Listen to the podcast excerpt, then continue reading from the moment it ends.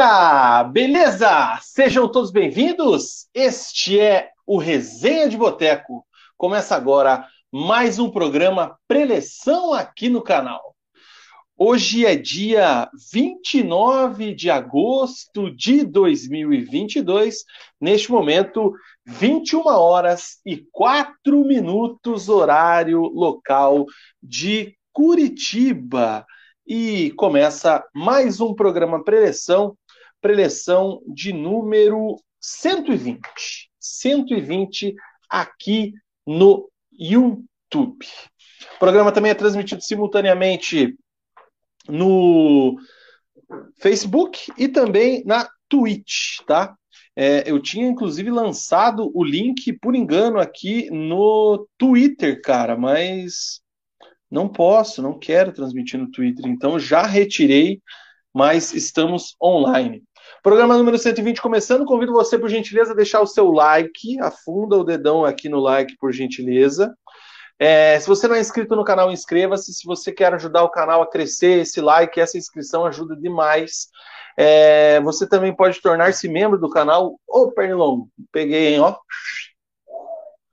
É, Torne-se membro do canal, clica no link da bio ou tem um botãozinho aqui embaixo ali para tornar-se membro. Então você pode ajudar a gente a partir de R$ 4,99 por mês.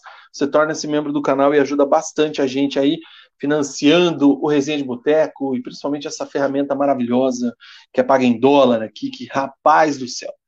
É, comigo sempre ele, Murilo Stringari, o Mugi. E aí, cara, tudo bem? Fala Vina, fala galera, bem-vindos a mais um Resenha de Boteco. Resenha de Boteco hoje. Não tivemos derrotas né, dos, dos dois times da nossa capital. Aqui o Atlético empatando lá no Ceará com o seu time reserva. Curitiba, enfim, vencendo uma partida no Campeonato Brasileiro, saindo da zona de rebaixamento. E vamos debater essa rodada aí com vocês, tomando a nossa Way Beer. Hoje, infelizmente, eu estou estou off. Tá off? É, hoje eu não estou podendo, hoje eu não tô podendo tomar. Tá, é, hoje tá eu vou dodói? ficar tô, tô dodóizinho, não, não tô podendo tomar. Infelizmente, não vou poder degustar do néctar dos deuses da Way Beer. Então vai falando enquanto eu degusto aqui, cara. E o Vina, enquanto o Vina degusta sua, sua Whey Beer, mas durante a semana, né, teremos live ah, novamente e com certeza, com certeza estarei melhor e estarei degustando a minha Whey Beer do jeitinho que eu gosto. Qual que você está tomando aí, Vina? Winter Ale. Winter Ale. Eu vou, vou até colocar ela aqui no, no site da Whey aqui para ler mais sobre ela, porque, cara, que delícia, hein? Não, Whey, que a Whey não erra, né? Delícia, hein, cara? Whey Beer não erra, cara. Todas as cervejas com gosto olha, fenomenal. Olha geladinha, olha só, olha a cor, cara. Coisa mais linda de se ver. Me dá até água na boca, mas eu infelizmente estou infelizmente estou tomando remédio e hoje não vou poder ingerir a minha Whey Beer. Whey Beer, você que quer, assim como eu, tomar uma beira maravilhosa, cara, experimentar essa Winter Ale aqui, espero que eu esteja falando certo, porque não deve ser o Winter Ale, né? É o Winter Ale, né? Igual aquela Pale Ale, né? Que se escreve Pale Ale, né? Então é Pale Ale. Então essa daqui é uma Winter Ale. Cadê? Aqui, ó. Winter Ale. É, você que, assim como eu, quiser tomar uma, uma beira de qualidade, como essa Whey Beer aqui que eu estou tomando, entre em contato pelo telefone 999920063, mande um WhatsApp lá para os caras, verifique lá, faça o orçamento do seu pedido, tenho certeza que vai ser um pedido daqueles maravilhosos, maravilhosos, né? E faça o seu pedido de Whey através desse telefone 999920063 Siga também nas redes sociais, aí, arroba way, underline beer, ou visite o Bar da Fábrica, Rua Pérola 331. Fiquem atentos às redes sociais aí também no Resenha, porque sempre rola um cupomzinho de desconto de resenhete para resenhete. Então a gente que quer que vocês também usufruam da Way Beer, é, fiquem atentos que sempre tem um cupom lá com promoção muito boa para você experimentar e degustar cada vez mais essa maravilhosa Way Beer. Então, repetindo o telefone, 999920063. Way Beer, enjoy your way. Mano, que beira boa. Ah, cara, nem me fale que já me dá água na boca aqui, cara. Vou até ver se eu acho aqui no, no site aqui quais são as, as as, porra, os ingredientes, né, as, as, as, especiarias, os, o modus operandi dela aqui, para ver, para passar até mais detalhes para os nossos queridos resenhetes. Se o Léo tiver online também, cara, ele pode mandar para gente. Você vai, você vai botar fé, que o meu mouse deu pau na pilha exatamente agora. Vai ter que Muito usar bom. no dedinho. Não, eu tenho aqui, mas está na mochila ali, não consigo pegar agora. Mas vamos lá. Então é isso aí, gente. Way Beers, estamos juntos, bora que bora, vamos para a preleção 120. Dando um alô aqui para a galera que já está online conosco. É... o Gustavão Dias, Gustavo Dias está aí com a gente. Saudações coritibanas. Vamos espantar a friaca. O meu computador disse que está 8 graus. O meu também. Predominantemente e... nublado. Lá fora, eu fui agora uma, uma hora e pouco atrás levar o Tobia para dar um rolezinho noturno, né, para utilizar o banheiro natural dele. E, cara, é impossível ficar lá fora, ainda mais com o vento que tava. Complicado, é, hein, tá, mano? Tá, tá gelado, cara. E amanhã que vai tá seja... Tá, amanhã vai estar tá mais frio ainda, cara. Que seja a última frente fria de fato aí, né, cara? Ah, eu Não gosto mais desse frio aí. Ah, sai daí. É, um abraço para a galera da Copa Entre Amigos. Teve eventos esse fim de semana, churrascão, aquela coisa toda que eles sabem fazer muito bem. Um abraço a todos. Um abraço para Lucas Pedro. Boa noite, nação rubro-negra. Amanhã é dia de lotar o Caldeirão, apoiar o Furacão, nem que esteja frio, apoiar e incentivar isso que importa. Nada de briga e nada de racismo é o recado de Lucas Pedro. Lucas Pedro sempre dando aula nos comentários. Ele só, só, só não dá aula no candidato a presidente dele, mas aí é outra história. É cada um, cada um. Aí é a opção dele, tá de boa. Um abraço para o RS10K. Boa noite, meus amigos. O Samu Mazotti passando para deixar aquele like, um ótimo programa. Amanhã assisto, pois estou no trabalho. O Samu, que tem um fuso horário diferente. É... O Lucas está perguntando se a Weibir entrega em contenda. Eu acho que sim. Eu vou confirmar isso com o pessoal da Way. É, e aí também tem a questão da taxa de entrega, né, Lucas? Porque a fábrica da Way é em Pinhais, para sair até contenda, é uma caminhadinha, né, cara? Mas eu acho que acho que a gente consegue aí ver com o Léo aí o que, que, que dá para fazer. É praticamente os extremos, né?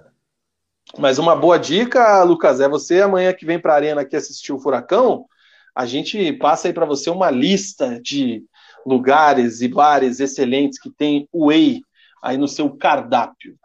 Um abraço também para o Badico, que está aqui com a gente, e um abraço para o sempre pertinente Alexandre Felipe, dizendo que está na área, se derrubar não é pênalti, porque ao sofrer o penal, o time que está jogando. Nossa, velho. Vina, é, é, até você entender esse comentário, eu gostaria de parabenizar o, o, o Ali pelo, pelo story, o story que ele postou ali no, no, no Instagram. Tava muito bonito, posudo, com a calça, com a calça de sertanejo. Então, parabéns pela foto, Ali. Tava muito bonito. Parecia o, o Zezé de Camargo nos anos 90? Parecia que ele ia que ele ia dançar, dançar tango. É, era aquelas legging, legging jeans, né, de academia. É. Cara, eu não entendi o que você escreveu aí, Ali. Depois você manda de novo aí. Tamo junto, meu querido. Muito obrigado. É isso aí. Mugi, vamos começar o programa de hoje. A gente vai inverter a ordem que nós costumamos falar do programa aqui do time que joga por último, porque a gente vai falar primeiro do Verdão do Alto da Glória, né, que jogou pelo Campeonato Brasileiro. E aí depois a gente entra no bloco atleticano, no bloco do Furacão, que também jogou do Campeonato Brasileiro, mas ninguém lembra, ninguém viu, ninguém sabe, ninguém quer saber do que aconteceu sábado. Todo mundo quer saber é de terça-feira, Atlético e Palmeiras, semifinal da Copa Libertadores. Então, a gente vai inverter os blocos. Primeiro, o bloco do Curitiba, que também deve ser um pouco mais rápido, né? Porque a gente vai avaliar essa belíssima vitória em cima do Havaí, né? Isso. E aí a gente depois vai para o bloco atleticano.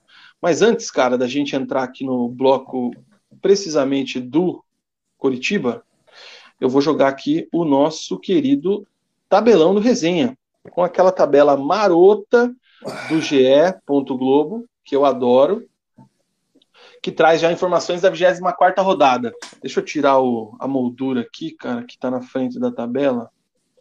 Aí sim. E quero lembrar vocês que nós estamos na 24 rodada do campeonato, né? Tá rolando o jogo agora, e nós temos até a última rodada para bater 2 mil seguidores.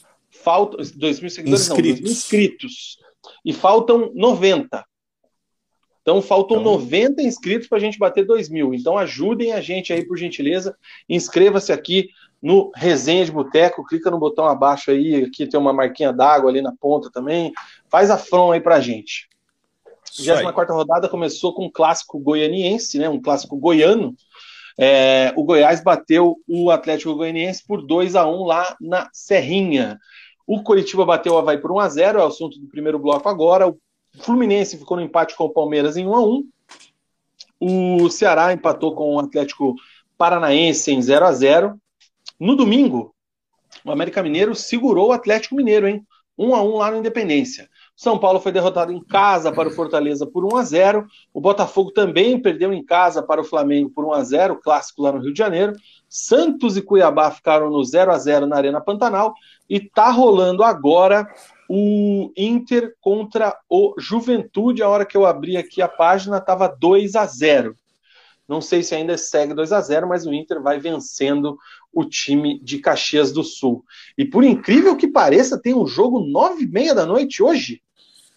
Corinthians e Red Bull Bragantino, né? Eu confesso que agora há pouco ali eu, eu tentei mudar o canal porque é difícil assistir o jogo do, do, do, do, alguns jogos, dependendo de quem transmite, cara. Tem que ter muita boa vontade. E eu não estava conseguindo ali acompanhar o jogo do Internacional com o Juventude. E aí o Corinthians e o Bragantino achei que era no mesmo horário e, cara, não era. Aí tava o William jogando. Eu falei, pô, mas o William não foi embora do Corinthians? E era Red Bull Bragantino que estava repetindo. Enfim. Então, nove e meia daqui a pouco tem Corinthians e Red Bull. O, a classificação do Campeonato Brasileiro tem o Palmeiras na liderança com 50, o Flamengo é o segundo com 43, o Fluminense é o, o terceiro com 42, junto com o Inter com essa vitória indo para 42 também. Corinthians tem 39 ainda joga. O Atlético é o sexto colocado nesse momento com 39 pontos. Então o Atlético perde ali a sua posição que começou a rodada no G4, estava em quinto ali também, enfim, depende do, do, horário que você olhou a tabela. Hoje está em sexto. O Verdão, com a vitória, saiu da ZR. É o 16 colocado, 25 pontos. Não perde essa posição, mesmo que o Juventude arrume uma virada absurda lá contra o Internacional. O Juventude está bem atrás do Curitiba nesse momento. Então, Curitiba seguirá fora da ZR com o Cuiabá em 17 com 25, o Havaí é o 18 com 23, o Atlético Goianiense, o Dragão tem 22 e o Juventude tem 17 pontos. Esse, essa é a classificação do Campeonato Brasileiro. Esse foi o tabelão do resenha. Próxima rodada no fim de semana, o Curitiba vai até BH para jogar contra o América e o Atlético vai receber, cadê? O Fluminense na Arena às 19 horas, jogo do Coxa às 20h30. Certo? Certíssimo, Vina. Quer dar uma passada em algum joguinho aí? Não, rodadinha foi bem fraca, né? Foi, foi fraca, Vina, mas tem que destacar o Fortaleza, né? O Fortaleza aí numa ah, arrancada absurda. O Fortaleza venceu todos os jogos do, do retorno, não sofreu nenhum gol ainda nesse, nesse retorno, na virada do, do, do turno. É, e o São Paulo perigando aí de, de, de começar a ficar ameaçado para entrar na, na zona de rebaixamento. São Paulo precisa se espertar, bem observado. É, Fabiano Padilha está aqui com a gente, um abraço para ele. É, o Gustavão falando aqui da vitória do Curitiba. O Lucas Pedro falando do Sub-20 ali, o Atlético perdeu para o Palmeiras 5 a 2 golaço do Hendrick. O Ali tá falando que tá 3 a 0 para o Inter. Mais e um o Mauro, Johnny. Mauro Tiamopati mandou aqui um Bonacera, cari amici. É assim que fala? Esse, esse, esse sotaque italiano? Poliglota? Mauro. Eu imagino que seja. Olha aqui, ó. Quero ver, hein? Domani, Atlético Paranaense. Nossa, aí pegou, hein, velho? Domani, do, ó, é, peraí. É, Domani é amanhã. Amanhã o Atlético Paranaense. Sofrerá é, com, com Legrande Palmeiras de Rony com Pio Goes in bicicleta. Perfeito! Parlare italiano, capiche? Pio, Pio é, é o que mesmo? Porra, aí você me pegou. Eu entendi que amanhã o Atlético vai sofrer com o grande Palmeiras do Rony, o garoto dos gols da bicicleta. Acho que é isso. Mas ó, Dom, Domani, ó, aquele o emoticonzinho novo do Whats lá, Pio é mais. Assim, ó. É mais? Com mais gols de, do, do Rony. Mais gols bicicleta. de bicicleta. Então é isso é, aí. Do, então... Domani eu sei que é amanhã, porque a única coisa que eu sei falar assim em italiano é Dopodomani que é depois da manhã. De, ah. Depois da manhã. Pior que tem que honrar, eu tenho. Eu tenho... Puta, o Daniel tenho... fez um comentário aqui, cara, que. Itália! Ah, Itália! Como é que era o, o Zambrota? Ele falava os jogadores, cara. Totti! Totti. Cara, meu Deus do céu. Saudoso Fernando Vanucci, hein, cara? Grande Fernando Vanucci. É isso aí. Ai, dei uma risadinha, agora foi bom. Gostei, pô. Ó, esse aqui acho que ele falou palavrão, hein, cara? É, Vavanculo Felipe. Aqui acho que tem um palavrão no meio. É, né? Vafancula é vá tomar naquele lugar, é grande vá fotere, caso é, é katsu é caralho, né? Porra, o Mauro é poliglota mesmo, cara. Não, é pelo, pelo sobrenome dele, né? Tiamo Pazzi. É, mas é isso aí. Cara, vamos começar aqui de vez então o programa. Falar do, do, do Atlético, não, vamos falar do Curitiba. É, o primeiro bloco, então hoje, repetindo, a gente inverte a ordem, né? Apesar do Coxa ter jogado antes com o Atlético, mas o bloco do Atlético vai demorar um pouco mais, então a gente passa a régua aqui no bloco do, do Verdão e aí fica à vontade para falar do Atlético e a Libertadores, esse grande jogo histórico amanhã contra o Palmeiras. Mas quero falar, Mug, sobre o Verdão do Alto da Glória, que pressionadíssimo, com direito a protesto da torcida no meio de semana, com direito a protesto da torcida na descida dos jogadores ali na Mauá, né, do ônibus para o estádio, recebeu o time do Havaí, concorrente direto na briga pelas vagas aí do, do rebaixamento, né, ou não, né, pelas briga pela permanência na Série A, e fez o dever de casa, como vem fazendo, e bateu o Havaí por 1 a 0. Então o Guto Ferreira consegue sua primeira vitória no comando do Verdão. Eu quero saber, Mugi, o que é que só você viu de Curitiba 1, Havaí 0? Pina, como você falou, né, o Curitiba é extremamente pressionado nesse momento no Campeonato Brasileiro. É, o Guto Ferreira ele, ele fez nove alterações, algumas por, por suspensão, outras por lesões e outras por opções. É, mas só o Egídio e o Fabrício Daniel, que iniciaram o jogo contra o Fluminense, é, estavam entre os 11 titulares.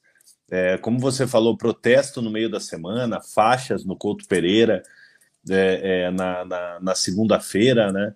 É, durante, durante a semana, ali na quinta-feira, a torcida organizada fazendo um protesto pacífico é, em frente à diretoria ali do Couto Pereira, na parte da noite. O Curitiba, quando chegou no Couto Pereira ali, alguns torcedores esperando o ônibus é, jogaram pipoca no, no, no Aleph Manga, o Aleph Manga acabou, acabou reagindo, né? Ele que, que, que é um, um cara meio, meio nervoso, né? Mas, mas dá para entender, né, cara? Você está chegando no teu local de trabalho ali, é, ninguém merece ser atingido por, por qualquer coisa que seja. É, a gente entende o lado da, da torcida. Eu, como torcedor do Curitiba, estou muito insatisfeito com o clube, é, mas eu acho que a gente tem que tomar um cuidado aí em relação a esses, a esses protestos. E essas nove alterações do, do, do Guto até que surtiram efeito, né, cara? O Curitiba é longe de fazer um, um, um jogo brilhante, mas conseguiu os três pontos, que é o que a gente vinha cobrando, né? Eram quatro derrotas consecutivas e o Curitiba começa controlando a partida, né? Logo aos oito minutos, ali num, num, cruzamento na área, um bate e rebate, a bola sobra para o Martinez, o árbitro acaba, acaba assinalando o pênalti ali, foi para o VAR, acabou voltando atrás e, e não deu o pênalti. Um lance normal, né? O Martinez tenta tenta colocar a bola, na, o pé na frente ali do defensor do, do Havaí, acaba se jogando, e o árbitro é, corretamente acaba, acaba anulando a penalidade. Aos 15 minutos, o jogador do Havaí erra na saída de bola ali, é um cruzamento na área, o, o Martinez tenta dar o toque de letra, ele perde o, o tempo da bola ali, tenta dar de letra no cruzamento do Manga, é, a zaga do Havaí acaba, acaba afastando. O Curitiba com controle do, do, do, do, jogo, o Havaí mais com a bola, o Havaí teve mais posse de bola no primeiro tempo, mas sem ameaçar a meta do, do Muralha. E o Curitiba volta a ameaçar a equipe do, a equipe do Havaí somente no final do primeiro tempo. Né? Teve a saída do William Farias ali no primeiro tempo, que acabou machucando a sola do pé, né? Então o, o Guto teve que, que promover a entrada do Bernardo no lugar do William Farias, acabou recuando o, o Bruno Gomes, que vinha fazendo o papel de, de, de, segundo volante, então teve essa alteração aí no primeiro tempo. E o Coritiba volta a ameaçar o Havaí aos 40 minutos do, do, do primeiro tempo, né? É uma jogada do Aleph Manga ali pela direita, ele toca para o Egídio ali no meio, o Egídio bate fraquinho, o Vladimir faz uma, faz uma defesa, uma defesa tranquila.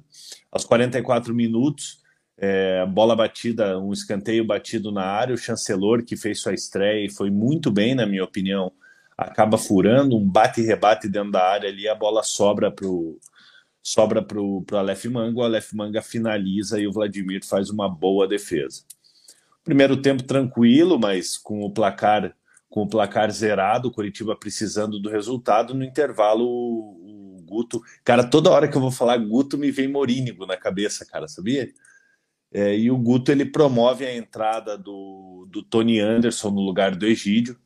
É, o Egídio, que mais uma vez foi escalado como ponta, eu, na minha opinião, o Egídio tem que jogar como lateral, não como ponta. Não gosto do, do, do Egídio como, como ponta. Fez um, um, um mau primeiro tempo, não foi bem. É, já contra o Fluminense ele não fez uma grande partida, acabou fazendo um gol de falta, então acho que o Guto ele tem que repensar essa situação de usar o Egídio como, como ponta. Segundo tempo começa com, com os dois times da mesma forma, né? O Havaí tentando ficar com a bola, o Coritiba controlando as ações ali, defensivamente muito seguro. E a primeira oportunidade do Curitiba ela surge aos 18 minutos do segundo tempo. O Bruno Gomes, ele não dá nem para falar que foi um lançamento, ele acaba acaba afastando uma bola, a bola sobra para o Martinez, né? O Martinez que jogou como, como centroavante, já que o Léo Gamalho não treinou e acabou vetado, e o Martinez ali ele sai disparado e acaba batendo por cima do gol. É, aos 24 minutos, Fabrício Daniel ele, ele avança pela, pelo, pelo lado direito ali, o cruzamento é feito, o Tony Anderson, no meio da área ali, na marca do pênalti, acaba, acaba isolando a bola é, é, é, sem, sem perigo para a meta do, do, do Havaí. O Guto ele faz algumas alterações ali, né? Ele já, já havia tirado o Aleph Manga para colocar o Varley é, é como ponta para ter mais velocidade, para ter mais, mais profundidade. Aos 27 minutos ele tira o Porfírio, coloca o Rafael Santos, lateral esquerdo, Porfírio que estava com tava com cãibras, né? É, e tira o Adrian Martinez e coloca o Robinho aos 27 minutos para tentar organizar o Coritiba ali para tentar ver se conseguia se conseguia fazer o gol e acaba dando certo, né, Vina? É, o Havaí tem uma oportunidade ali, uma cobrança de lateral. É, o Guerreiro bate fraquinho, o Muralha faz a defesa e aos 32 minutos o Havaí bate a bola para frente, o Castan, o Castan afasta, é, é, a bola chega no Robinho, o Robinho toca para o Fabrício Daniel, o Fabrício Daniel arrisca de fora da área, de longe, e acaba abrindo o placar para a equipe do Coritiba, dando tranquilidade para a equipe do Alto da Glória, que precisava muito desse gol. Já era o jogo se encaminhando para o final, ali 32 minutos do, do segundo tempo, né? Torcida nervosa já, mas empurrando a equipe. É, e esse gol deu, deu um alívio para a torcida do, do Coritiba e para o time, né? Aos 42 minutos, é, aqueles apagões que dá no, no, no, no Coritiba, né? No, no, no, final da, da partida. Aos 42 minutos, uma jogada de lateral ali, o cruzamento é feito. É, o jogador do Havaí gira em cima do defensor do Coritiba, cruza e o Paulo Guerreiro finaliza, o Muralha dá um toquinho na bola, a bola pega na trave e vai pela, pela linha de fundo em escanteio para a equipe do, do Havaí. E no finalzinho do jogo, ali aos 45 minutos, um chuveirinho na área, o Guerreiro sobe entre dois defensores do Coritiba, cabeceia, a bola passa pertinho do gol do Muralha, mas sem, sem mais chances para o Havaí na partida. Vitória do Coritiba, depois de quatro derrotas consecutivas, né? É uma vitória importante que, que, que dá uma certa tranquilidade, lógico, longe de dar aquela tranquilidade necessária, mas é um passinho que o Coritiba precisava dar aí nessas, nesses jogos importantes contra, contra os times de, da parte de baixo da tabela. Cara, o importante. Opa, acho que eu tô no mudo, né? Uhum. Não, não tô, não. Tirei já. É, eu tirei aqui o Tobias começou a latir, cara, que ele tá endiabrado aqui, puxando a cama. É, o bicho é complicated. Logo na, na hora da resenha ele resolve ficar muito louco. É, esse jogo, acho que independente de qualquer coisa, né, cara, da performance, de, de como ia jogar, padrão e tudo mais, tinha que ganhar. Uhum. Tinha que ganhar. Não tinha. O que a gente falou semana passada, meio a zero era goleada. Lógico. Quanto melhor o time produzir, quanto melhor o time já entendendo a filosofia do Guto, melhor, lógico mas não podia tropeçar.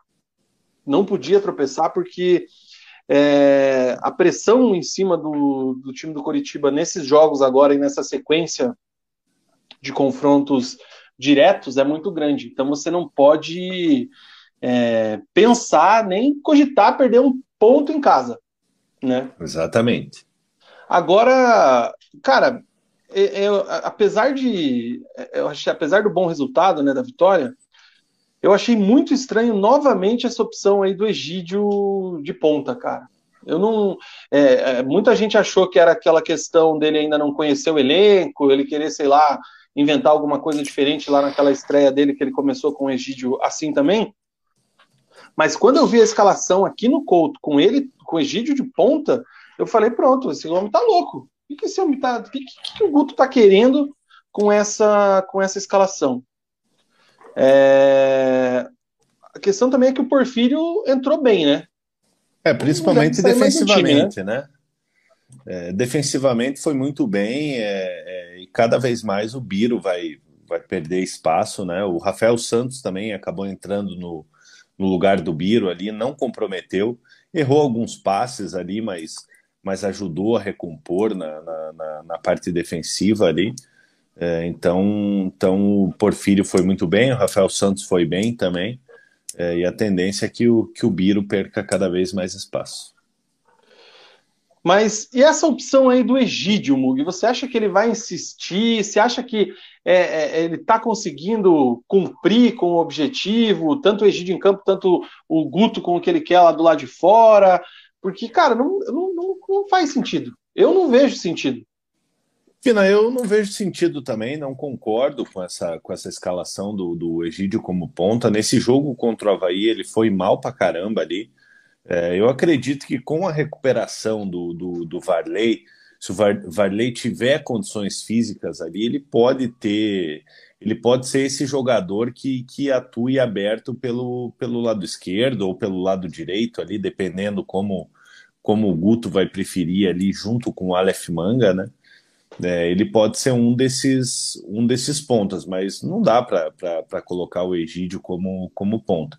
Eu sou totalmente contra, contra improvisações no, no, no futebol, cara. Lógico, numa necessidade, aí é válido. Mas ontem, por exemplo, ele tinha o Tony Anderson no banco, tanto que o Tony Anderson entrou durante, durante o jogo. Ele tinha o Robinho ali, que é um jogador que joga centralizado. Lógico que o Robinho tem a questão física também, que não dá para você iniciar com ele é, a partida, é, mas eu não vejo sentido o Guto continuar utilizando o Egídio aberto ali como, como um ponta. E eu acho que, que a alteração que ele fez no intervalo ali já mostra que, que nas próximas partidas, com certo, né? certeza, né? é, com certeza ele não vai, não vai utilizar essa formação. É, hoje, né, Mugi, até a gente sempre se baseia bastante aqui no, no, nas matérias, no site, em tudo que publica o Globo Esporte PR, né, o GEPR, porque temos grandes amigos lá e, e, trabalham muito bem. Tem a manchete aqui do Guto, né, a coletiva que ele deu no final do jogo, né, valorizando o elenco, lógico, e aí tem aquelas aspas dele, né, tem jogador de seleção. Mas por um ele lado, não mentiu. Por, calma, por um lado, vira meme, né? Porque a galera que não tem, não tem tanta informação e vai para o lado da zoeira também. É, mas, como você disse, né? Já adiantou aí, ele não mentiu. E ele está falando do chancelor, o zagueirão venezuelano, que constantemente é convocado para vinho tinto, né? Que é o apelido da seleção é, venezuelana. E é sobre ele que eu queria ver o que, que você achou da atuação dele. Henrique realmente foi sacado, subiu no telhado a titularidade dele, e se o chancelor, que tem uma, uma barba, aquela barbona grande, né? É, veio e virou titular já nessa, nesses, já nessas atuações iniciais aí desde que chegou. E não vou te falar, cara, para a primeira partida dele aí no, no, no, futebol brasileiro, primeira divisão do Campeonato Brasileiro, é, se mostrou ser um zagueiro muito seguro, cara. É, é foi muito bem atrás, é, apareceu em, em, certas situações ali no, no, no, ataque. Então, gostei bastante, cara. Hoje até eu estava vendo os bastidores do, do jogo. É, se mostra ser um cara que, que busca o entrosamento com, com o elenco ali no, no, no vestiário. É, tem essa cara de, de, de brabo e tal. É, mas, mas mostrando ali que está buscando entrosamento, está tá, tá conversando com, com, com os jogadores, foi um dos que mais comemorou a, a, a vitória. Antes do jogo, já, já mostrando uma certa liderança ali dentro do vestiário, é, no túnel, é, falando também, vamos, palavras de, palavras de incentivo. É, então, gostei, cara, gostei do, do, do chancelor é, e acho que tem que ser mantido no, no time titular. Então, Henrique rodou, né? É, mas o Henrique já vinha mal já, já faz tempo, né? O Henrique tem é, é, é tá contundido, né? Então isso abriu espaço é, é para o chancelor. O Guilhermo, que, que vinha sendo utilizado, estava no, tava no banco de reservas, né? É, então o chancelor ele vem ganhando espaço na, na equipe do Guto. É um nome, é um nome monárquico, né? Chancelor. É, mas e, e, o bichão, ele tem uma cara de brabo, né, cara? Ai, cara. É, Rafaela Betts está aqui com a gente, boa noite, comadre. Luiz Gunner pedindo para a galera não esquecer de deixar o like, hein? Você que está ao vivo aí com a gente, já deixou seu like? Deixa o seu like. Isso aí. O Gustavo Dias, está dizendo que não é só você, ele ia falar do ele ia falar Morini hoje também. O maior erro dele é sair com o Egídio praticamente uma azeitona na boca de Banguela. O Egídio tem muita dificuldade para jogar ali nessa, nessa, nessa função aberto como, como ponta. É que mais que temos aqui? O Daniel Reimo que está perguntando com relação ao público. O pessoal compareceu ao Couto Pereira. É, você já citou que teve o protesto no meio de semana, teve aquele protesto ali na entrada, mas o público, a torcida, vem fazendo a parte dela dentro do estádio, né, cara? É apoiando do início ao fim é, e os, os jogadores têm que dar resposta.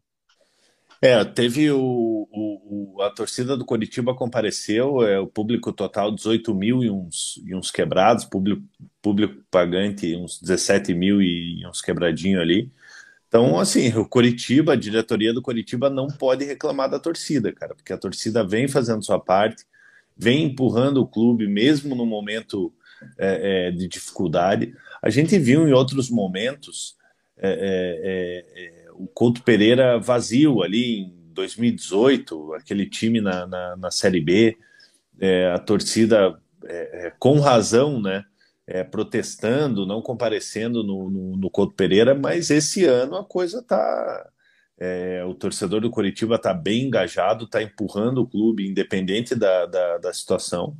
É, e isso ajuda, né, cara? Isso é para ajudar, né?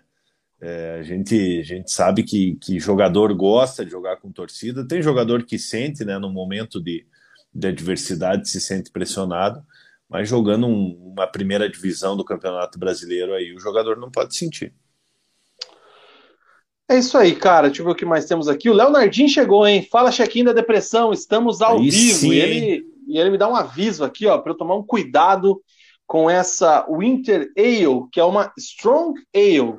É um jab direto. Cara, eu tomei aqui meia caneca e percebi que ela realmente é fortinha já estou bem alegrinho e tomando cuidado para não enrolar a língua e inverter as palavras.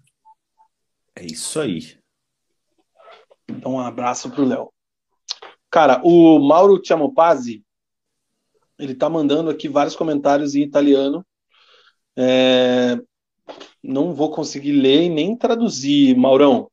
Mas tá aí o registro que o Felipão aqui, ó, ele grande pil mi avete rotto il cozzo con su testardaghine di mettere in banco Vitor Rocchi mentre Pablo va andare in campo. Domani la squadra di Atlético verrà pitiata. Não sei se eu falei certo, mas é isso aí. que mais, cara? O Ali tá dando, fazendo um tempo real aqui, saiu o gol do Inter, mas foi anulado. O Gustavão falando que tem algo bom na temporada é a felicidade da torcida, o melhor jogador do Coritiba. Realmente vem vem fazendo a diferença aí. É, o Ali está falando que acredito que tenha ligado um alerta no Alto da Glória. O Paraná deu exemplo de que estar na Série A não é um sinal de solidificação no futebol. Muita coisa pode acontecer, mas acho que foi exemplo. O Ali é, não, não esquece o Paraná, né, cara? Vive cara, o Paraná, uma... né? Eu acho assim, eu entendo o que o Ali fala, mas eu acho que o Curitiba é o maior exemplo disso, cara. De que você estar na Série A não significa solidificação do futebol. É, você tem que estar na Série A e se manter na Série A, se tornar novamente um clube de Série A, porque não adianta você ficar sobe e desce, sobe e desce, que é o que acontece esse ano, provavelmente não vai acontecer com o América, né? o América, Havaí, esses times, eles são conhecidos por subir e descer, subir e descer, é, e isso não pode acontecer com o Curitiba, cara. Desde 2005 aí teve uma queda em 2005, 2009, 2017 e 2020. São quatro quedas em 17 anos, cara. É, e, e, se você for pegar todos esses anos, é, é, é são, são vários anos brigando para não, não cair. Então a gente vem falando desde o início do, do, do campeonato, a briga do Coritiba esse ano seria para se manter na Série A. É, e precisa se manter na, na, na, Série A, precisa se manter na primeira divisão, faz parte da reestruturação do, do, do clube. É, então, então, assim, longe de pensar que subindo para a primeira divisão você está sólido no futebol, porque a primeira divisão é difícil para caramba. É, é, é, muito importante essa situação, essa, essa visão. A torcida tem que ter ciência disso. Primeiro, o clube está nessa reestruturação, está tentando cada vez mais se profissionalizar, está com a questão da SAF aí em andamento, está tentando sanar as dívidas. Essa diretoria aí assumiu com essa filosofia. Mas, é, apesar de você estar é, tá nesse momento um pouco mais, vou dizer, embaixo, assim, mas é, de vamos colocar uma recessão, não sei se é a palavra certa também, é, mas é importante que você conquiste alguns objetivos dentro de campo. E a permanência, o troféu 16 lugar, é o título. Né? Com certeza. Então, então eu acho que isso aí faz muita faz sentido nessa, nesse ponto. Você precisa é, não sofrer um baque de subir, cair, subir, cair toda hora, porque aí você patina e não sai do lugar. Então, lógico, ninguém está querendo aqui que Curitiba seja campeão brasileiro ano que vem, esse ano, né? Não tem nem como. Mas que você consiga se firmar um pouco, consiga realmente é, colocar em prática tudo que está trabalhando e que isso é, dê resultado em campo, porque não adianta nada. O time está com as contas em dia, pagando todo mundo bem e sobe um ano e cai no outro. O torcedor vai ficar puto de qualquer jeito. Pina, e tem uma situação, cara, até eu vi uma, uma matéria em relação a ao acordo, né, ao, à recuperação judicial é, da, que, que foi feita a homologação, os credores aceitaram a, a forma como, como, como vai ser feita, é, e se o Coritiba se manter, mantiver na, na Série A durante seis anos, é, quita a sua, a sua dívida. Só que o planejamento, é, é, é o plano de recuperação judicial, judicial ele utiliza é, a renda de, de Série B. É, caso o Coritiba caia, para você ter uma margem, né? Então, então assim, é, é, é, ideal o Curitiba se manter na Série A durante, durante todos esses anos para você ter uma antecipação da, da quitação de, dessa dívida. O Elton Farias está concordando com o Mauro. O Brunão fez um pedido aqui. Atenção, Leonardim. Bem que a Weibir poderia fazer uma promoção de chopp para o jogo de amanhã, igual aquela dos 99 reais. Então, olha aí, ó, uma promoção relâmpago é sempre bem-vinda, hein? Pedidos até as 14 horas são entregues no mesmo dia. Vai que, né? Amanhã a gente solta, lança braba. Então fiquem atentos às redes sociais. Tá aí o pedido do Bruno, inscrito do canal. É... O Mauro está perguntando se teremos campeonato de cadeiras voadoras no Couto Pereira esse ano. O Wesley chegou agora, está é, comemorando aqui que o Atlético está a um jogo sem tomar um gol de mountain bike. E o Gustavão diz que é ressabiado com esse time 2022, para ele precisa encaixar uma sequência de vitórias. Isso vai ser fundamental. A diretoria patina, mas há chances de ficar na Série A. Sobre o jogo, acho que fechamos. Mugi, o que mais que você tem para falar aí do Verdão do Alto da Glória, para a gente encerrar o bloco e ir para o bloco do Atlético? É, do Coritiba é isso, né, Vina? Próximas partidas do Coritiba, América fora de casa, Atlético Goianiense em casa, Botafogo fora de casa, Ceará em casa e São Paulo fora de casa. Então, assim. Repete aí um é, pouquinho gente... mais devagar. América fora. Atlético América Goianiense... Mineiro está um pouco lá em cima. América está com 32. Isso. Atlético hum. Goianiense em casa. Botafogo aí é fora. Aí é confronto direto. É, Botafogo fora, Ceará em casa e São Paulo fora. A gente tinha travado no Ceará aqui que a gente pegava aquela sequência de cinco jogos de times que estavam provavelmente brigando ali na parte de baixo. Né? O América já deu uma, já deu uma desgarrada, né? É, mas eu incluo o São Paulo pelo momento do São Paulo. Ah, pode, pode incluir. É, então, então os próximos cinco jogos do Coritiba são, são confrontos aí com, com clubes que estão perto dele, né? O Coritiba está com 25 pontos, o América já está com 32 pontos, é, então seria de suma importância o Coritiba é, ir lá para Minas Gerais e tentar de uma vez por todas conseguir a primeira vitória no Campeonato Brasileiro. O América já está a sete pontos do Coritiba. Uma vitória do América abre 10 pontos do Coritiba. É, e uma vitória do Coritiba diminui ali a distância para quatro pontos e coloca o América nessa briga com, com o Coritiba. A campanha do Coritiba fora de casa é péssima, né, Vina? 11 jogos, do, dois empates e nove derrotas. É, o Coritiba é o quinto melhor mandante. É, hoje tem é, do, dos 25 pontos, conquistou 23 dentro do, do, do Couto Pereira. É, então tá na hora do Coritiba ir fora de casa conquistar, conquistar, uma, conquistar uma vitória, porque o Coritiba precisa dessa vitória fora de casa. É o único que ainda não, não venceu. E o Coritiba tem só mais seis jogos dentro de casa, né?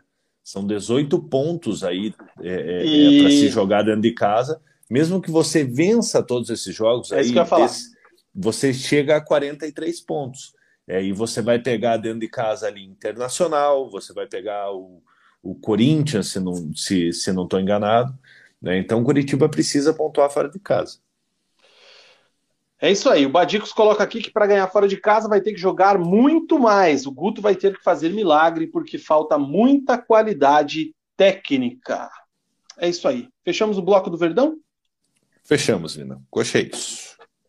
Beleza, vamos para nosso primeiro intervalinho comercial e na volta, bloco do Atlético. Vamos falar o resultado do jogo de sábado contra o Ceará, que ninguém liga, né? Beleza, deu para ver lá os reservas jogando, mas ninguém tá nem aí. E aí é semifinal de Libertadores. Atlético e Palmeiras, Arena da Baixada, o Caldeirão vai pegar fogo e assunto do próximo bloco A gente vai, mas volta. É rapidinho.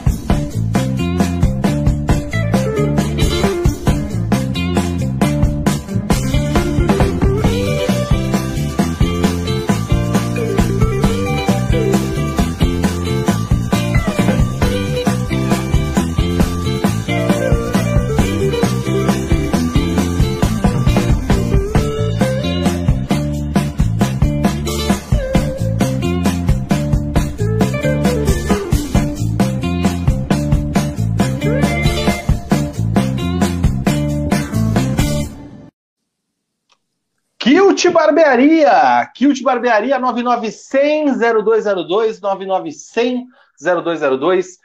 Envie um WhatsApp aí para esse número, dê uma ligada, agende o seu horário, viva você também a experiência Kilt. Barba, cabelo e bigode, tratamento de qualidade, cadeira de massagem, trilha sonora top, ambiente, ó, qualidade. Barbearia Kilt, Kilt Barbearia 9900-0202, fica ali na Avenida Senador Souza Naves, 674, em São José dos Pinhais, e o Instagram é arroba Barbearia. Inscritos do canal, você tem Double Chop. Compra um, toma dois. Chega na Kilt, fala que é inscrito do canal, compra um, toma dois chopps lá na Kilt, um chopp é na faixa, na conta do Resenha e da Kilt. Membros do canal, 50% de desconto em qualquer serviço da barbearia de segunda a quarta-feira. Só falar que é membro, a galera tem a listagem atualizada dos membros lá. Você corta o seu cabelo, faz a sua barba, faz o seu bigodinho de segunda a quarta, pagando 50% do valor convencional. E fora dessas datas, você membro, é só chegar lá, se apresentar, você ganha um chopp ou então você ganha uma porção de fritas Kilt, melhor batata frita da terra, com mais de 22 temperos, é, preparada no capricho por Eibran. Então, agende a sua experiência Kilt 99100 0202 99100 0202. Kilt Barbearia, a melhor de São José dos Pinhais, Curitiba e região. Vou na Kilt essa semana, não sei exatamente ainda que dia, mas vou. Então fica aí a dica. Estou precisando dar um tapa no, no na desde a, deixa aqui também. Desde a última vez que fui na Kilt, ainda o corte, né? Trabalho de qualidade é isso, ó. Nem parece é, o meu ainda tá, o meu ainda tá está comprido. A, a barba é que eu tenho que retocar aqui, eu não tenho tanto talento quanto a galera. Certo? Certíssimo, Vina. Mugi, pedi pra galera deixar o like. E, ó, rapidinho, hein? Ah, cara, puta, para com essa tentação aí, cara. Já estamos online, hein? Já estamos online. Inclusive, a primeira compra que eu fiz Levei azar porque comprei acho que 15 pacotinhos e já veio um bolinho de repetida. Então Tirou já tô online para troca. Especiais? Não, tá louco? Isso aí é outro nível. Mas tá aqui, ó. Então já estou on. Procurem aí arroba Vina10 no Twitter, vamos nos encontrar. E, cara, ó, tem até. Pega essas figurinhas aí, ó. Mas tem as figurinhas mesmo? Claro que não, isso aqui é uma propaganda só. Nossa, essa. É, puta, isso aqui não. Essa, essa menina aqui, ela deve ser muito gente boa, ela deve ser bem parceira, mas. Putz, ela é fraquinha narrando, cara. Mas enfim, é isso aí. Gente Vina, boa. mas fica aqui o meu protesto com a Panini, cara. Quatro reais um, pacotinho de figurinha é um absurdo, cara. Ah, mano, chega lá na hora, na empolga, se deixa lá já direto. Eu já na primeira levada lá cheguei, fui comprar lá, tá, dá 100 reais aí, vê quanto que dá aí, vai. É, é, mas aí que tá, cara. Na hora que você vê aí, vai, vai mil reais ah, mas facinho. É o, mas é o preço. Da... Inclusive, Mug, tô numa campanha no Twitter para os nossos queridos resenhetes aqui, ó. Eu preciso. Hum. Preciso completar isso aqui, ó. Falta esse aqui, falta algumas figurinhas. Não completei, tenho, então preciso de ajuda. Da... Quem tiver repetida da Rússia aí me avisa que eu tô negociando com vocês aí, tá? Cara, esse aqui tem bastante, minhas... cara. Esse aqui tem bastante. Eu não Esse aqui repetida da, da Rússia? Não. Esse aqui falta pouco, mas também preciso de ajuda ainda, falta alguma coisinha aí. Não sei por que cargas d'água eu não terminei de completar. O do o qual você diz o da, da... 2014. Cara, 2014 eu tenho tenho dois completos, eu tenho o capa dura e o capa mole completo aqui. É. Esse aqui tá facinho, hein? Esse aqui falta pouquinho. O Edu Mito tá online, tá, tá me ajudando. Tem pouquinho. Então acho que falta umas seis ou sete ali agora. Cara, eu tenho é... um bolinho de eu tenho Ó, um bolinho de repetida no. Se aqui no duvido alguém ter, hein? Se alguém é, tiver esse aqui, fiz. ó. Alguém... Mas eu, mas cara, eu tenho aqui a maior raridade de todos. Cadê? De 98. Tô tomando cuidado. Não, de 98. Oh, de 98 eu também tenho, mas tá completo. Mas eu tenho aqui o esse aqui, ó. Esse aqui tá completo. Esse aqui tá completo. Esse aqui tá show de bola. Puta, Agora, tá o meu. esse aqui ó, é para poucos, hein? Ó. 94, esse eu não tenho. Esse está no plástico. Obviamente, eu não completei, né? Tinha o quê? Sete anos, seis anos. E quem me dava dinheiro era minha mãe e meu pai. E eu, eles devem ter me engrupido e eu não completei. O, da, o de 98 eu mandei a carta para Panini, daí eles me mandaram as que faltavam. faltavam que tipo, isso, hein? É, faltavam 12 figurinhas assim, e daí, daí eles me mandaram as, as que faltavam. E cara, eu vou te falar uma parada, hein? Eu não ia fazer esse, Vina, esse, esse álbum de. Vai falando aí, vai falando aí. Caramba, Tobias, que susto, lá desse jeito, achei que tinha alguém atrás de mim. Cara, olha o jeito que esse cachorro tá latindo. Parece que tem uma pessoa aqui atrás de mim. É...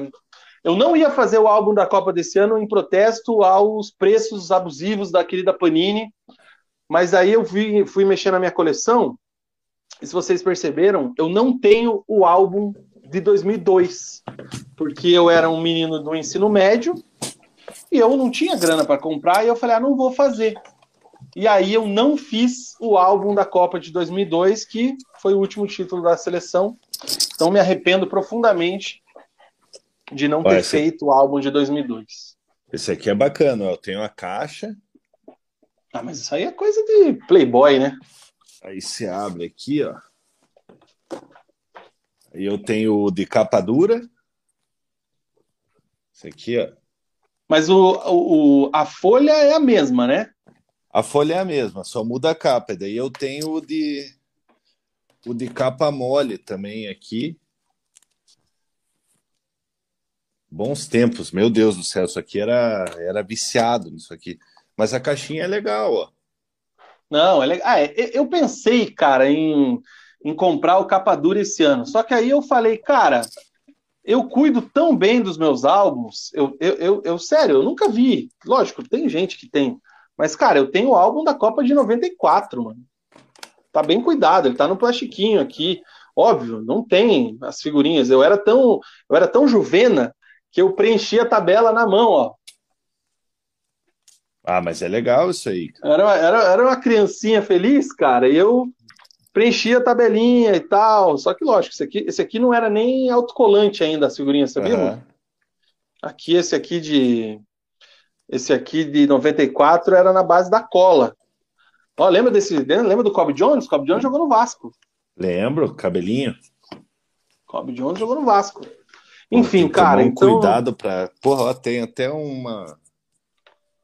Uma foto minha com a taça aqui. Quem tiver, quem tiver figurinhas aí para trocar dos álbuns antigos e dos novos, vamos ver se a gente faz um encontro do resenha para troca. Olha aí, ó. Quem diria, hein, cara, que esse cara ia dar o título para nós, hein? Não, eu não sei se eu tô filmando certo aqui, ó. Romário, Bachola. Eita, Laia. Bons quase, tempos, hein? Enfim. Quase ficou de fora da Copa aí. Nessa época que ainda, para aquela era mais nova, a Copa tinha 24 times. E essa aí tinha que colar com cola, né, Vina? Não era cola. colante ainda. Tinha que colar com cola, exatamente. Enfim, Ó, eu tenho quem... bastante figurinha até dessa. dessa... Olha aqui, ó. A Zica tá aqui, ó. Bajo. Ó, quem quiser, quem quiser comprar aqui, tô vendendo, viu? Tá vendendo o quê? O, os dois álbuns aqui. Tá maluco? 5 mil reais. Não, 5 mil não, mas dá uma olhada no, no Mercado Livre, veja quanto que os caras estão cobrando um álbum completinho. Não, esse aqui eu não vendo, cara. Não vendo nem a pau. Não, venda o outro, pô. O de 98 é o único que está completo. É, vamos lá. Uh, vamos dar uma passada aqui nos comentários. É, o Johnny Slan tá mandando um abraço aqui. Fala seus pipoca com manga. A Beth está querendo que eu vá na Kilt sábado. Acho que sábado não vai rolar, Fafá. Vou ter que ir antes. Mas vamos, vamos, vamos conversando. É, e ela tá falando para trocar as figurinhas para trocar com o Biel. Bielzinho agora é parça. Parça de figurinhas. O Mauro tá dizendo que as figurinhas tá mais caro que lá na Itália. Que roubo. Um euro ele compra cinco envelopes. É que lá na Itália a Panini é italiana, né, cara? Aí, aí se torna Panini é mais é barato. É verdade, Panini é italiana. Panini é italiana. É, o Wesley está dizendo que tem o um álbum dos Cavaleiros do Zodíaco. Morando em Boston, foi punk para completar. O Bruno falando que o álbum de 2002 é um dos mais difíceis de conseguir. Cara, eu vou te falar que eu nem nunca vi o álbum de 2002, porque daí eu, eu tava lá no, no colégio, eu peguei e não, não colecionei. Eu estudava em colégio estadual e não, não era, não pegou igual hoje, assim, que é uma febre o bagulho, né? Cara, é, o primeiro, então, a, a eu, não, eu não vi. O primeiro álbum, assim, que pegou mesmo foi da Copa da África do Sul. Que, tipo, que daí, pô, a galera se reunia em shopping, é, porque até 2006 ali, tipo, tinha e tal, o pessoal fazia o álbum da, da, da, Copa, mas a partir de 2010 ali que a, que a galera começou a meio que se viciar. Cara, olha o tanto de repetida que eu tenho de 2014.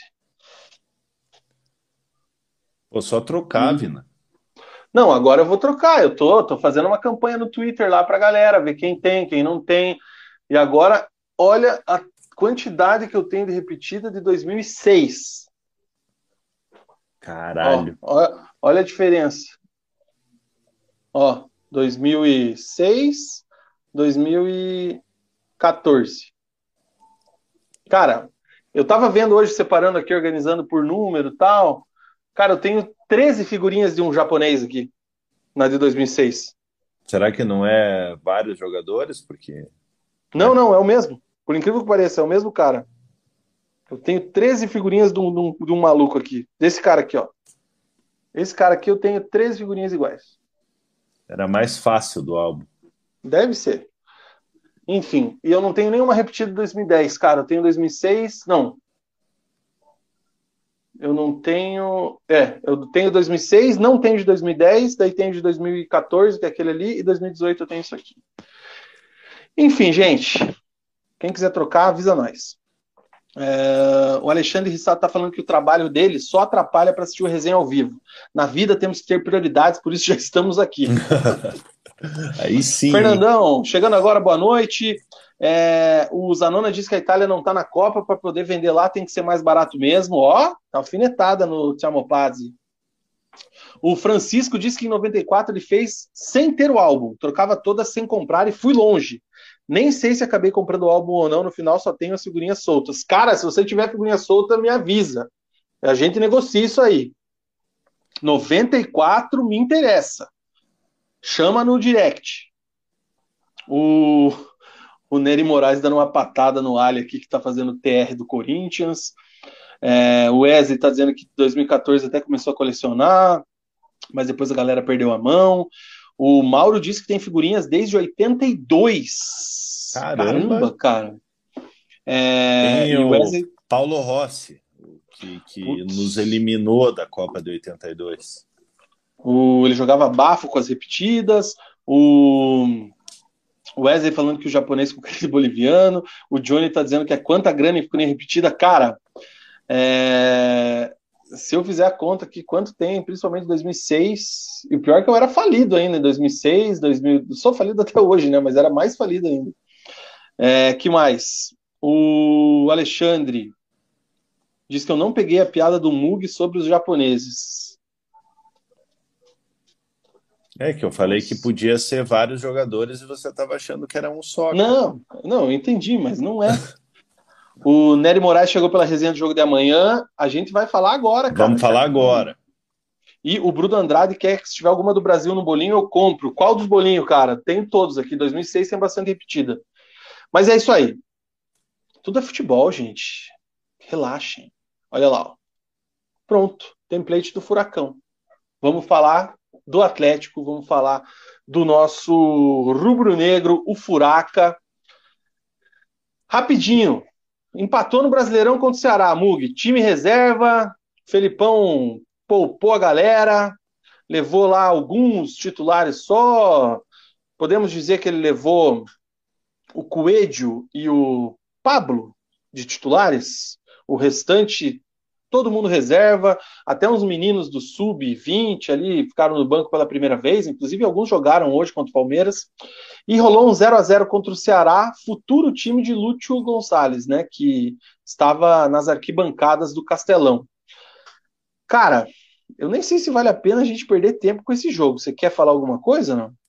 Ah, falar rapidinho do jogo, né, Vina? Você falou então, que ele levou, levou os titulares Coelho e Pablo. É, mas eu te digo que ele, na minha opinião, assim, é um achismo meu, eu acho que ele levou os titulares Coelho e Vitor Roque. Será? É, Você já vai adiantar a pauta acho. do próximo bloco? Do próximo Cara, bloco, não, do próximo tema? Cara, eu acho, porque se ele fez um vestibular entre Pablo e Vitor Roque nessa partida contra, contra o Ceará, lógico que não é parâmetro, é um time completamente, completamente alternativo, é, mas o Pablo sofreu no, no, no Castelão, cara. É, o Pablo tocou oito vezes na bola. O Vitor Roque tocou 30. É, lógico, o Vitor Roque não fez uma, uma, partida uma partida excelente, mas deu mais movimentação para o setor de ataque do, do, do Atlético. É, o Atlético já começou se assustando no jogo, né? O Anderson foi muito bem já no início do jogo. É uma cabeçada que pareceu um tiro ali. O Anderson já já fez uma boa defesa, falhou no, no, na metade do, do, primeiro tempo ali numa saída de bola, que foi o único erro dele na partida, onde o Mendonça acabou, acabou acertando a trave. É, no finalzinho do primeiro tempo, o Atlético chegou ali num, num contra-ataque puxado pelo Rômulo, ele toca para o Vitor Bueno, o Vitor Bueno finaliza, né, e o João Ricardo faz uma, faz uma boa defesa. É, e no segundo tempo, é, mesmo com as alterações do Filipão, o Ceará foi melhor, né? É, é o treinador interino do Ceará lá fez algumas substituições tentando ir para cima da, da equipe do Atlético. E o Atlético é, é, parecia que estava jogando um casados contra solteiros ali e não, não conseguiu produzir nada de muito, muito relevante durante essa partida. É, um resultado assim, é, jogando fora de casa, no, no péssimo gramado do Castelão, é, até que é um bom resultado, lógico, o ideal seria, seria a vitória, mas visto todo o contexto, o Atlético numa, final de, numa semifinal de Libertadores, agora na terça-feira, é, é, é, totalmente focado para esse jogo, o empate lá acabou sendo, sendo até um bom resultado. É isso aí, cara. Não acrescento nada mais você. Tá ótimo a leitura do jogo. É, acho que até dá para só para trazer aqui a escalação, né? O Atlético com o Anderson no gol, Orejuela, depois o Brian Garcia, Matheus Felipe, Nicolas Hernandes, o Nico e o Pedrinho na esquerda, Matheus Fernandes e Eric, aí o Vitor Bueno, depois entrou o Citadinho. Vitinho, depois Coelho, Vitor Roque, depois Pablo, e o Rômulo, esse foi o time que o Felipão mandou a campo contra o Ceará nesse 0 a 0 E aí no banco tinha os garotos aqui, né? O Mikael, o Léo Ataíde, o Léo Dourado, o Derek, o Emerson, junto com o Léo Link. O Mikael e o Léo Link são os goleiros aí, e os quatro meninos do Sub-20. É... E, cara, agora você, a gente falando aí de Pablo e Vitor. Deixa eu ver se tem algum comentário desse jogo só pra gente ir pra Libertadores. Deixa eu ver aqui na nossa. Na nossa, no nosso chat. É, o Léo falando que não viu nada do jogo do, da, da, pelada dos reservas sábado. Tava fazendo coisa melhor. Iron Maiden na pedreira. Showzão, hein? Minha mãe foi no show, hein? Sozinha. Dei de presente para ela é, de aniversário o ingresso, junto com o meu irmão. E ela foi no show e ficou malucaça, curtiu demais. Então, disse que foi muito top mesmo o show do Iron Maiden. É... Cara, acho que não tem mais nada aqui de, do jogo de sábado, porque realmente foi um jogo morto. Mas bora lá. Agora a gente tem essa, essa semifinal da Libertadores, o Atlético recebendo o Palmeiras na Arena, né? Primeiro jogo aqui, depois lá. E aí, eu acho que o primeiro ponto, né? A gente vai falar aqui do provável time. Eu, eu separei aqui uma página de números do Pablo e do Vitor Roque para a gente comparar, e acho que esse essa é a principal dúvida, né, cara? Até mais do que se vai jogar com três volantes, se vai jogar com três zagueiros, se vai jogar com três volantes e três zagueiros. É, eu acho que o torcedor atleticano está mais preocupado com essa situação, cara, do Pablo e do Vitor Roque. Porque, na minha visão, acho que se você coloca três volantes, ou três zagueiros, ou os dois, mas tem o Vitor Roque ali na frente, é uma coisa, né? E com o Pablo é outra. E eu lógico, já defendi muitas vezes aqui o Pablo, inclusive acho que foi contra o Estudiantes ou contra o Libertar, acho que foi contra o Libertar, que era a mesma dúvida, e eu falei que eu iria de Pablo, e ele não foi porque o Pablo não tinha condição física, né, estava machucado, mas hoje eu não vejo condição do Pablo ser titular em detrimento ao Vitor Roque.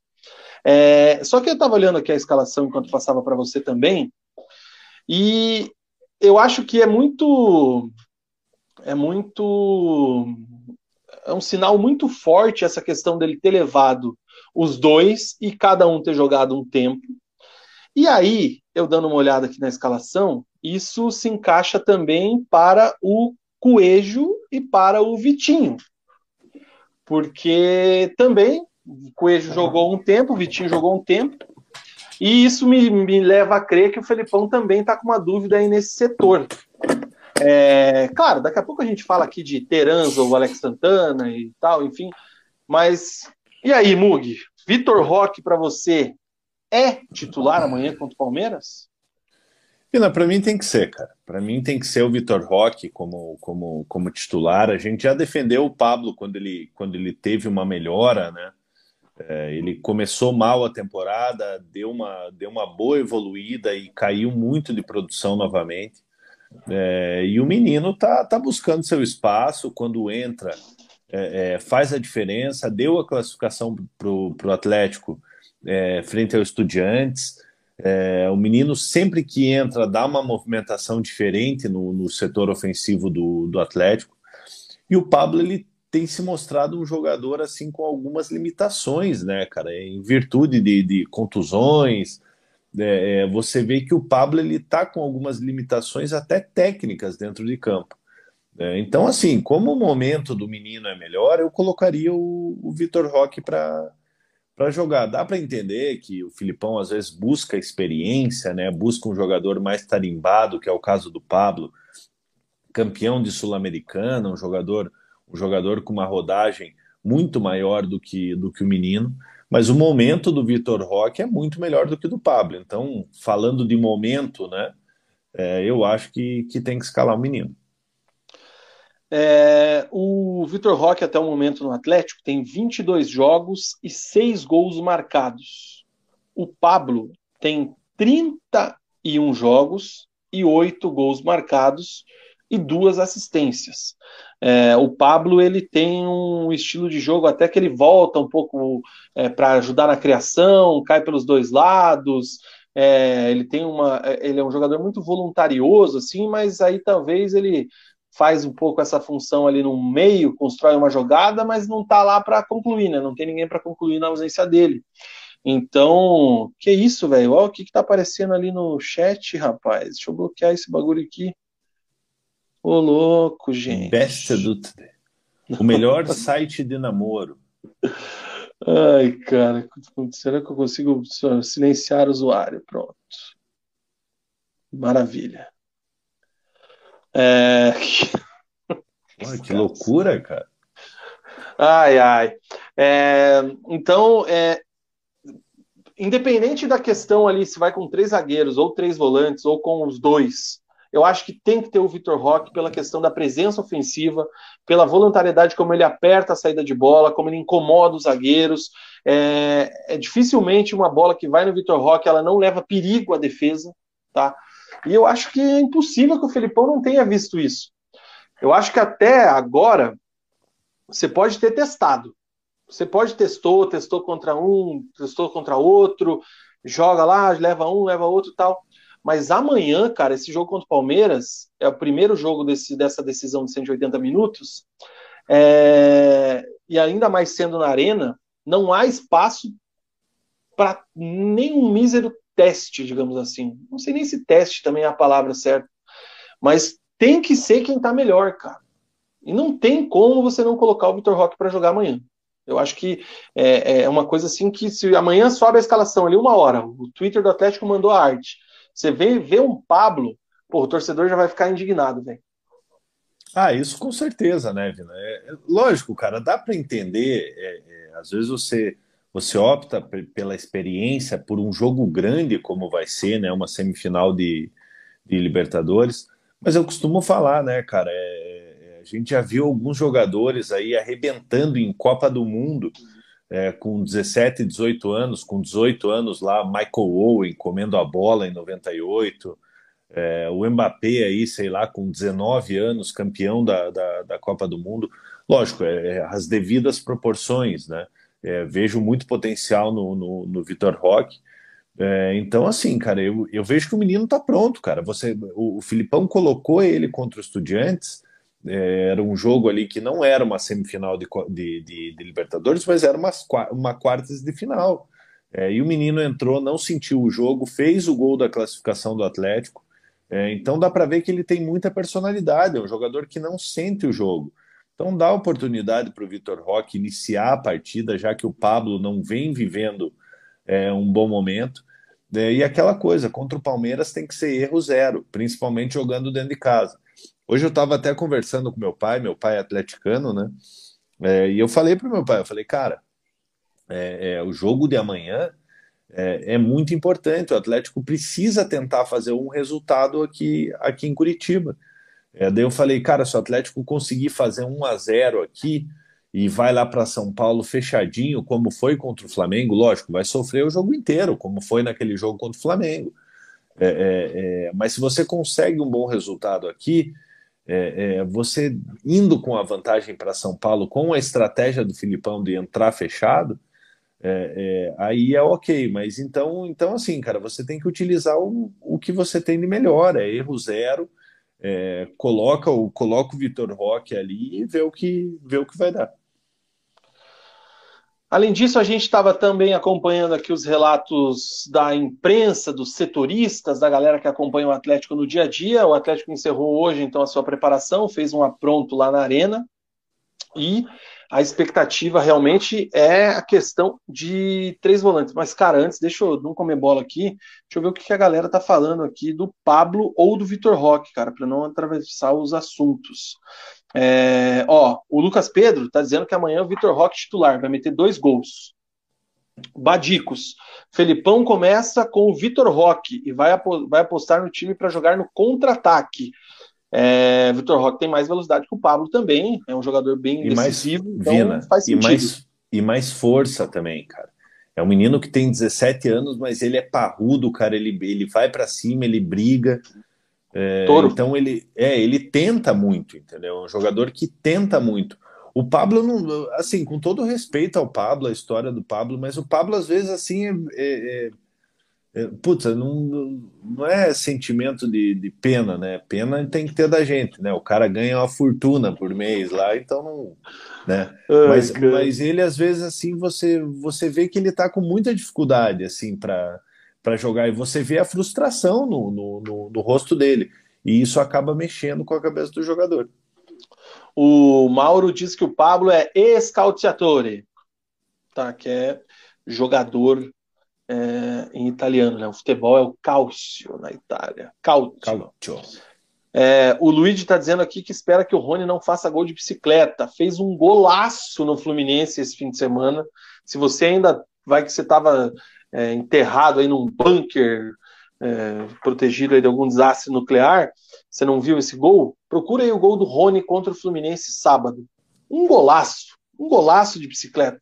Então, Tentou o tanto atleticano- que fez dois seguidos, né? o atleticano que viu o gol aí e, e vem nessa leva aí de gols de bicicleta, é, ficou não passando nem Wi-Fi, né, cara? Vina, eu te confesso, agora falando, falando em relação ao Rony, é, eu te confesso que eu não imaginava que o Rony fosse virar tanto no Palmeiras. Eu imaginava que, que fosse jogar bem e tal, mas não imaginava que o Rony fosse virar o jogador que virou no Palmeiras. É, ele já tinha sua importância no, no, no Atlético, é, mas por vezes era questionado por alguns torcedores, né? Por nós mesmo, a gente falava que o Rony ele, ele corria errado algumas vezes, Decisão É. errada. é, mas que jogador que, que virou o Rony no Palmeiras. cara. Eu vou dizer para você o seguinte: eu achei que ele não ia virar no Atlético.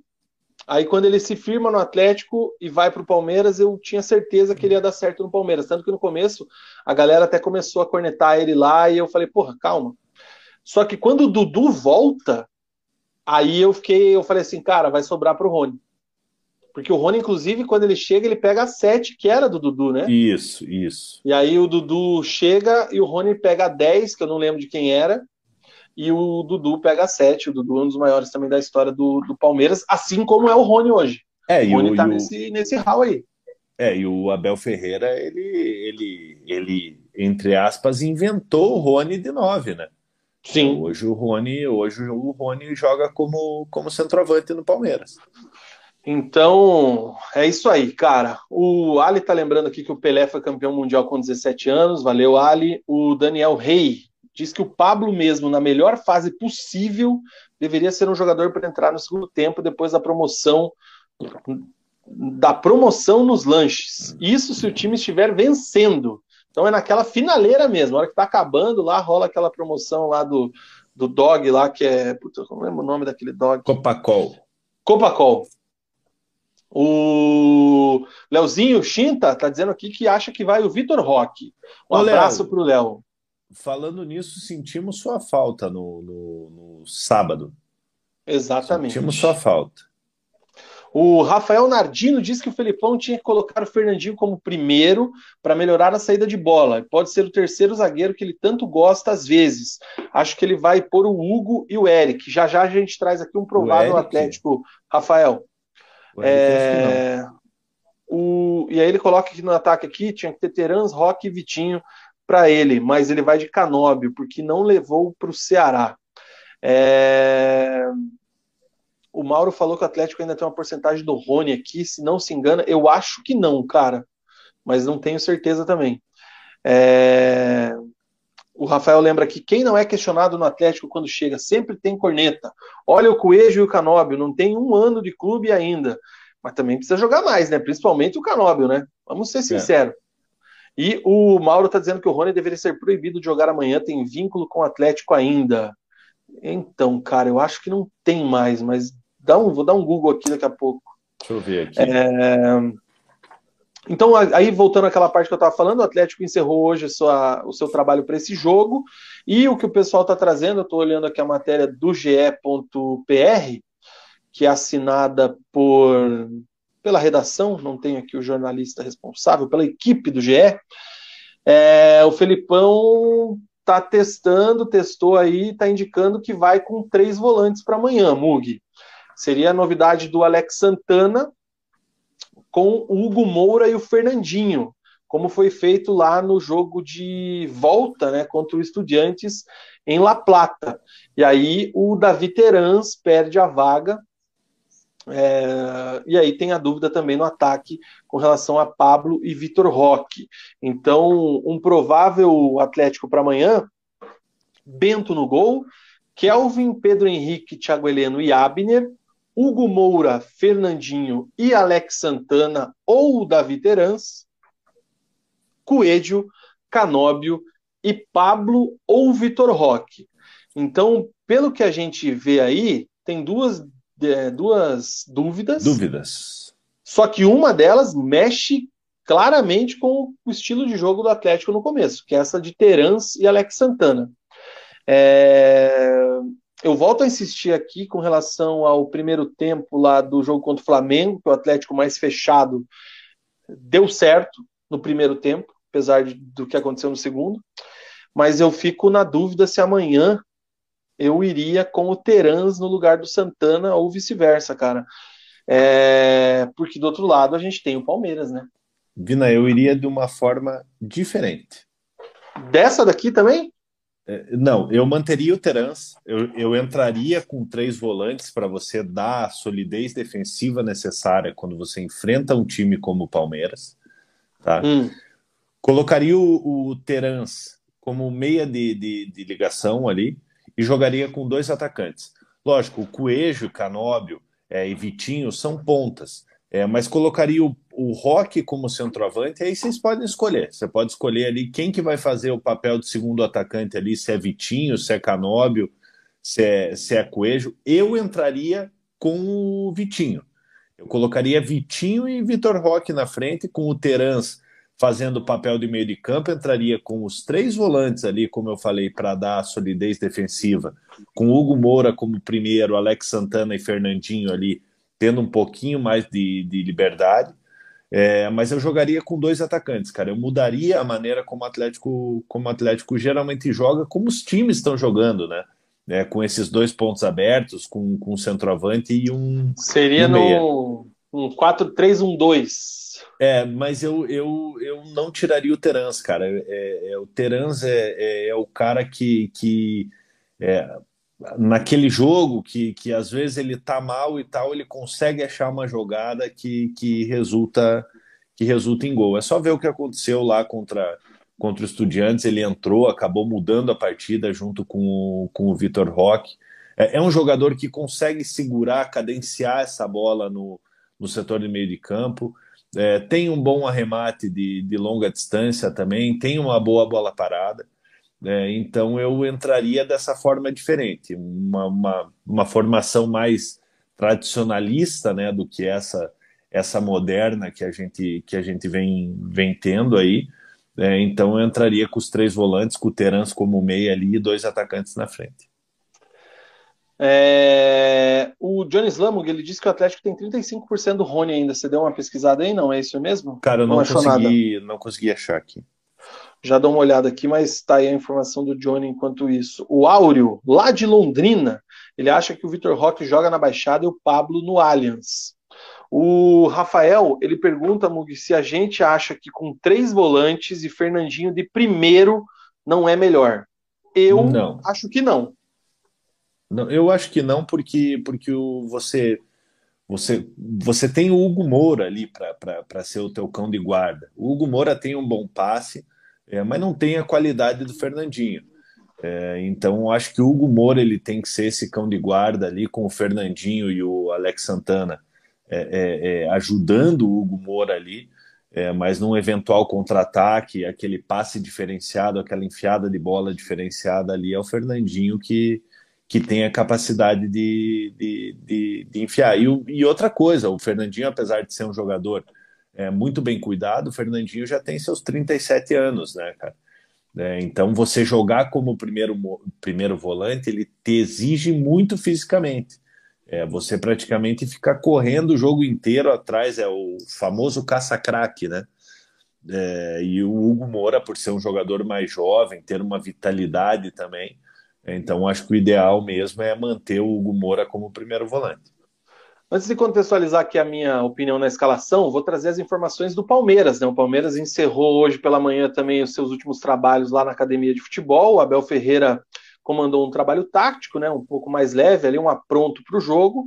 E também tivemos aí lances de bola parada, recreativo.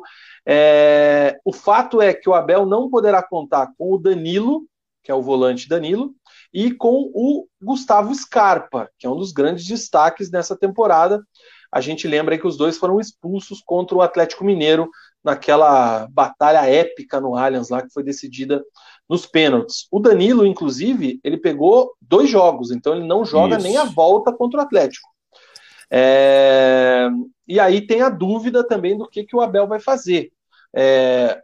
A imprensa paulista está colocando aqui que o principal candidato à vaga do Danilo é o Gabriel Menino, e no lugar do Scarpa, tem dois jogadores aí que estão na frente da disputa, que é o Wesley, o Flaco Lopes. Wesley com o Bruno Tabata e tem o argentino Flaco Lopes ali também, que pode pintar.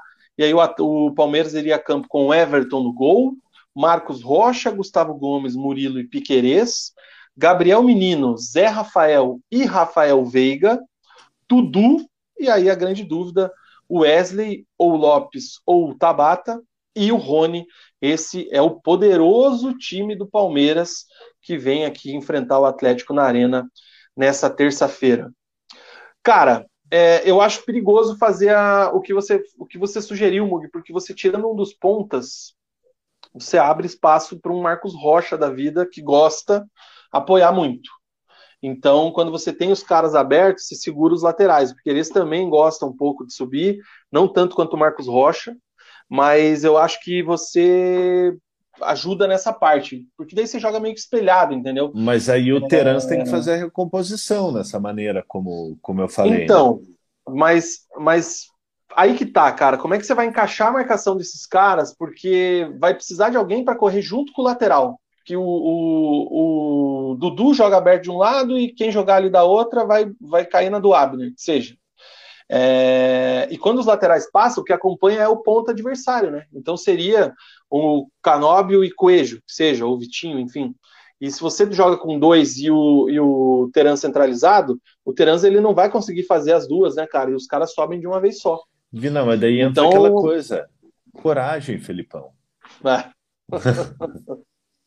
Então, eu acho que para esse jogo eu não faria uma mudança tão drástica como você sugeriu. É... E agora eu tô aqui com o Vina bonzinho, ofensivo, e o Vina retranqueiro, falando dos três volantes ou não. É... Eu vou falar assim, o Terans, para mim, ele tá irregular. Né? Ele faz jogos maravilhosos e vem mal em alguns jogos também.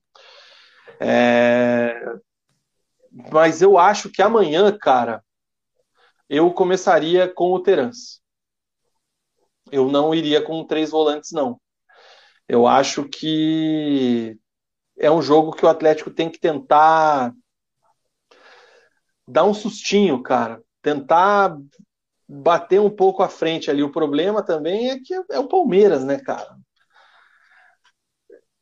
O elenco do Palmeiras é pior que o do Flamengo. Vamos usar a lógica do que aconteceu contra o Flamengo? O Flamengo tem muita mais reposição no segundo tempo. Sim. Então, talvez o, o que, que eu imaginei que o Felipão fez contra o Flamengo e que não deu certo, porque bem na hora do gol ele ia fazer a mexida.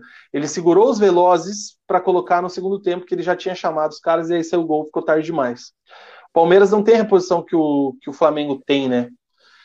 Então, às vezes, cara, pode ser que o Felipão segure os caras também, né? E vá com os três volantes. O problema é que é o primeiro jogo é aqui, né? Então você tem que sair com um resultado legal aqui. É, é, é aquela coisa, Vina. É, Joguinho de é xadrez, hein, mano? É complicado, porque, porque é o melhor time do Brasil hoje, o Palmeiras, né? É, só que não adianta você entrar como derrotado. É, então é, é, o que eu falo, cara. É você perder de um e perder de dez é dar na mesma, entendeu? Lógico, né? não, não vai perder de 10, nem. Enfim. É, mas você tem que tentar, cara. Você tem que tentar a vitória. É, eu acho que o sonho da torcida do Atlético aí é chegar em mais uma final de Libertadores.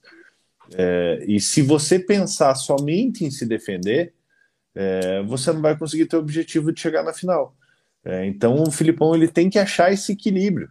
É, não adianta você jogar com, com, a arena da Baixada aí lotada do jeito que vai estar, tá, só se defendendo. É, então o Filipão vai ter que, como eu falei, vai ter que achar esse equilíbrio aí, porque o Atlético precisa nessa partida, principalmente, é, sair, com, sair com um bom resultado, levar um bom resultado para São Paulo. Sim ou não? O time do Atlético é pior que o do Palmeiras. Sim.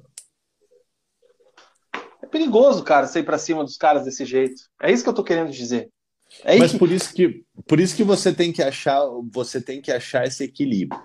Você não pode se descuidar da, da, da parte defensiva, é, mas você tem que achar brechas ali para tentar o resultado, porque senão você já entra derrotado.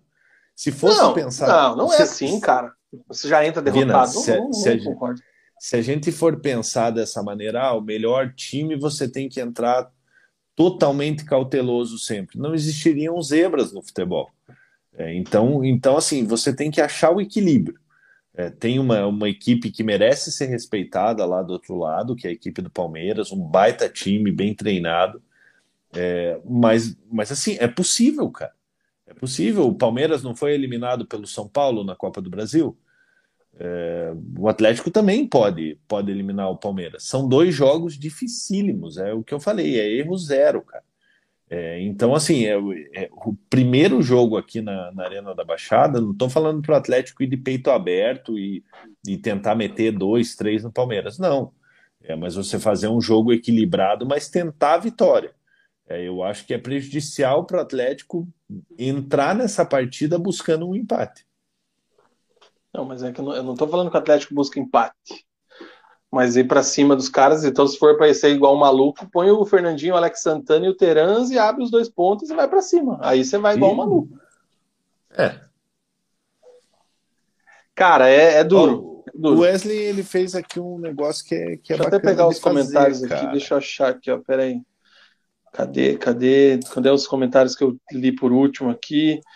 É, o Wesley falou que o Terence não pode ficar fora de nenhum jogo. Ele, ele mesmo em um dia ruim pode mudar o jogo com um passe. Isso também daria um desafogo para o Fernandinho jogar mais tranquilo. O Léo acha que é mais fácil tirar o Canobi ou o Coelho e mantém o Terence. É, e ele acha que também tem que colocar o Pablo no banco. Temos que resolver nesse primeiro jogo para não passar sufoco depois. Temos que aprender com a cagada que foi na Copa do Brasil. Jogar atrás em casa nos fez perder a classificação o jogo da Copa do Brasil, o segundo jogo era em casa e não o primeiro. É, acho que não dá para comparar. O Lucas Pedro iria de Bento, Thiago Heleno, Pedro Henrique, Abner e Kelvin, é, Fernandinho, Gomora Terans, Coelho, Vitinho, Vitor Roque. Esse é o time que o Lucas Pedro escalaria. O PR Beto 01 diz que é absurdo tirar o Terans todo jogo. É, concordo. O RS10, atleticano, o Atlético não é favorito, mas espera muita luta. Em um ponto concordo com o Napoleão. Esse time está em formação, não é time para temporada, mas tomara que seja nesse ano mesmo. O Daniel Rey, independente do resultado, só quero que a próxima semifinal de Libertadores não demore tanto. Em 2005 foi a primeira vez que entrei em um avião que seja frequente esse tipo de jogo. O Léo tá me chamando de retranqueiro aqui, dizendo que o Terans decide. Cara, eu acho que decide muito menos do que vocês acham. Ele decide, mas não decide tanto assim. É... E, cara, não sou retranqueiro, eu sou consciente. Eu acho que não dá para você ir aberto aí contra um Palmeiras, não dá para você se expor, porque os caras são foda, velho. Tem que ter cautela. É, o Daniel Rey está dizendo aqui que o ex-presidente Salinha Média uma vez disse que precisa ter frequência jogando Libertadores, que um dia a taça vem. Isso é verdade. Pedro SHK chegou agora, disse que amanhã o bicho pega e o Atlético vai copar amanhã. O o Léo achando que o, o, contra o Flamengo foi o Atlético mais retranqueiro do século XXI. É, o Emanuel Ribeiro, olha o Emanuel, cara, tá aí o nosso querido Mineirinho. Se entrar com a mentalidade dos jogos contra o Fla, vai ser eliminado. Exemplo, fazer o que o São Paulo fez com o Palmeiras na Copa do Brasil. Passou nos pênaltis. Sim. Não foi, não, não, não, não foi no jogo, nos pênaltis. A cagada do. O Veiga errou pênalti contra o São Paulo, né? Errou um do tempo normal e um no, então, nos pênaltis mesmo. Me desculpa, cara. Não Ô, Vina, vamos fazer um X1 aqui, ó. Que eu acho que foi o Wesley que, que deu a sugestão. Faz um aqui. 11 usando os dois Não, times já- aí pra gente ver como É, fica o- placar. É, eu- eu fiz aqui os 11 é, de acordo com o que, com o que a gente tá, tá imaginando para amanhã, tá?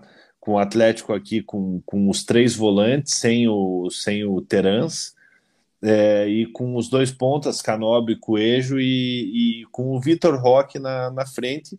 O Palmeiras, é, eu coloquei já o menino no lugar do Danilo, coloquei o Flaco Lopes como centroavante e o Rony como ponta, que é o que eu imagino que, que o Abel deva fazer amanhã. É, não Hum. sei se ele vai colocar o Tabata, porque o Tabata chegou, chegou faz pouco tempo. É, e o Wesley, assim, é, eu acho que é, não é um jogador de muita confiança. Vamos lá, Bento e o Everton. É pra dizer quem é melhor e pior? É, a gente tem Ou que chegar num consenso. Vamos chegar num consenso. O Everton. O Everton. Também concordo. Kelvin e Marcos Rocha. Nossa, eu odeio o Marcos Rocha. Pode pôr o Kelvin. Puta, aqui a gente vai ficar na coluna do meio, cara. Aqui eu vou colocar um empate, então, que eu, que eu vou de Marcos Rocha. Thiago Heleno e Gomes. Ah, não tem como comparar, desculpa, general. Mas aí você colocou o Thiago Heleno na direita, né? É Pedro Não, tanto Henrique, faz. Pode, pode, pode ser aqui o, o- o- Então vamos Então, lá, Thiago, Thiago Heleno e Murilo. Aí eu acho que eu vou do Thiago Heleno. Eu vou de empate, cara. O Murilo tá jogando, tá jogando muito. Aqui o, o Lopes e o o Lopes e o, e o Coisa. O Lopes, espera aí, deixa eu só inverter aqui. Tá, aqui aí- então aí- a gente chegou num empate aqui entre o entre o entre o Thiago Heleno e o Murilo. Murilo. Certo. Gomes, o Gomes a gente vai vai no Gomes. Abner e Piquerez não tem nem comparação, né? Sim. Piquerez? Hoje, ho- hoje, hoje sim. Hoje acho que hoje é Piquerez. É, será que o Gabriel, o, o Gabriel Menino vai de primeiro volante? Será amanhã? Sim. Então, Menino ou Hugo Moura?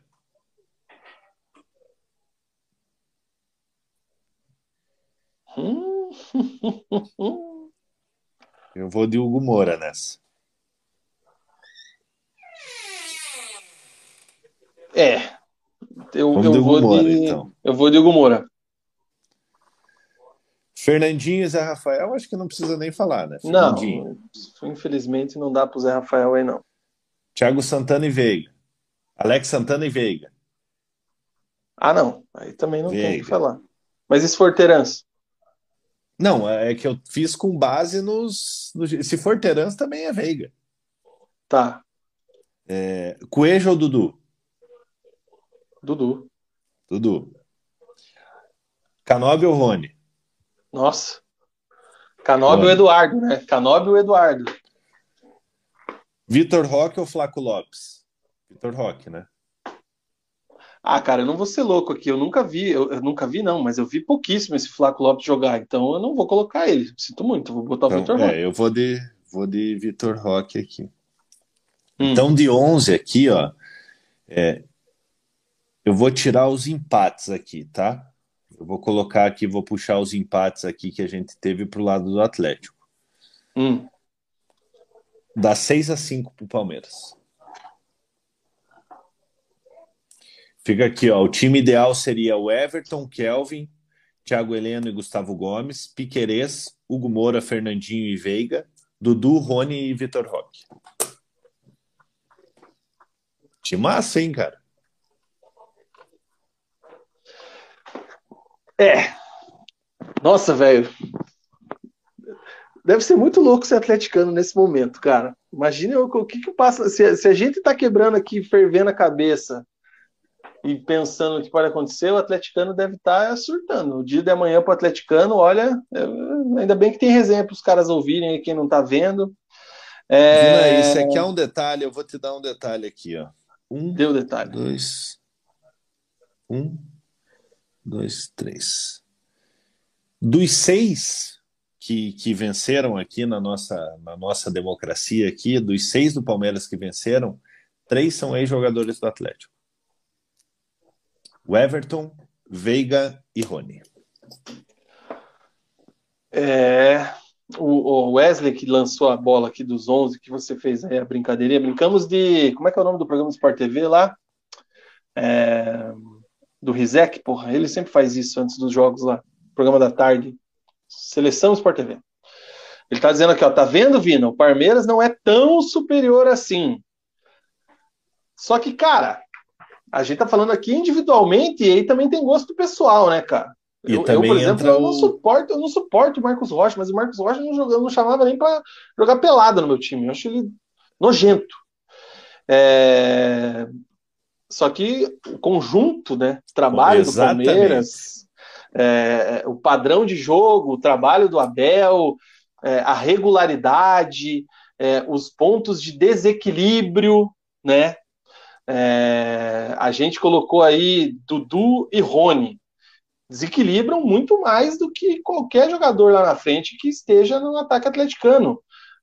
Por, em, em, mais que, não tem nem que falar, né? Mais que o próprio Vitor Roque, cara. O Vitor Roque tem 17 anos.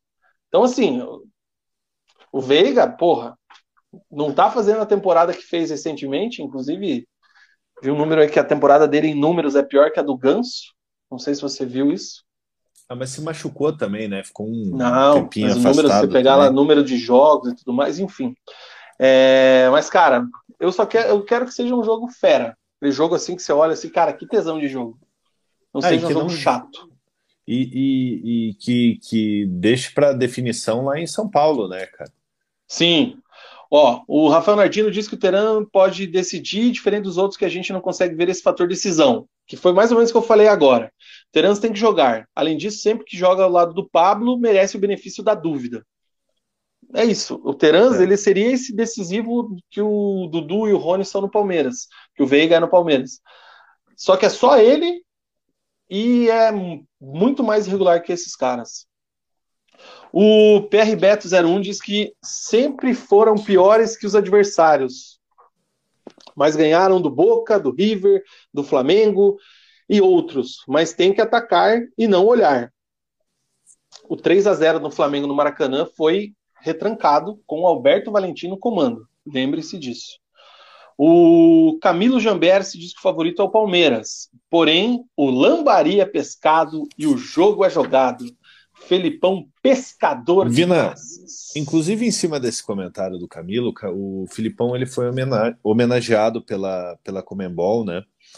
É, o Filipão na Libertadores ele tem 46 jogos, é, é, 46 vitórias, 17 empates e 17 derrotas. São três finais, dois títulos. Então ele está buscando aí sua quarta, sua quarta final e o seu terceiro título da, da Copa Libertadores. Mister Scolari, né, velho? Mister Libertadores. O Nardino diz aqui que o Alberto surpreendeu no primeiro jogo da Recopa, marcando em cima. O Felipão pode tirar algo daquele jogo? Marcinho que ferrou o resultado naquele jogo. Esse foi jogo, jogo foi pênalti? o. Deixa Não, eu né? tentar né? lembrar, cara, o jogo da Recopa. Deixa eu dar um Google aqui. Marlos é... fez um gol. Eu lembro Isso. do gol do Marlos. O próprio Matheus Fernandes, acho que jogou esse jogo, jogou bem também. Mas eu não lembro exatamente a escalação, cara. Deixa eu ver se eu acho aqui. Uh, o primeiro jogo foi 2 a 2 dia 23, e o segundo foi 2 a 0 lá. É isso, né? Isso, isso. Uh, deixa eu ver se eu acho aqui a escalação daquele jogo. Santos, Marcinho, Pedro Henrique, Thiago Heleno e Abner, Matheus Fernandes, Hugo Moura e Eric, Citadini, Rômulo e Terans. Esse foi, não, peraí que o Google me dá os caras que... É, não, tá certo.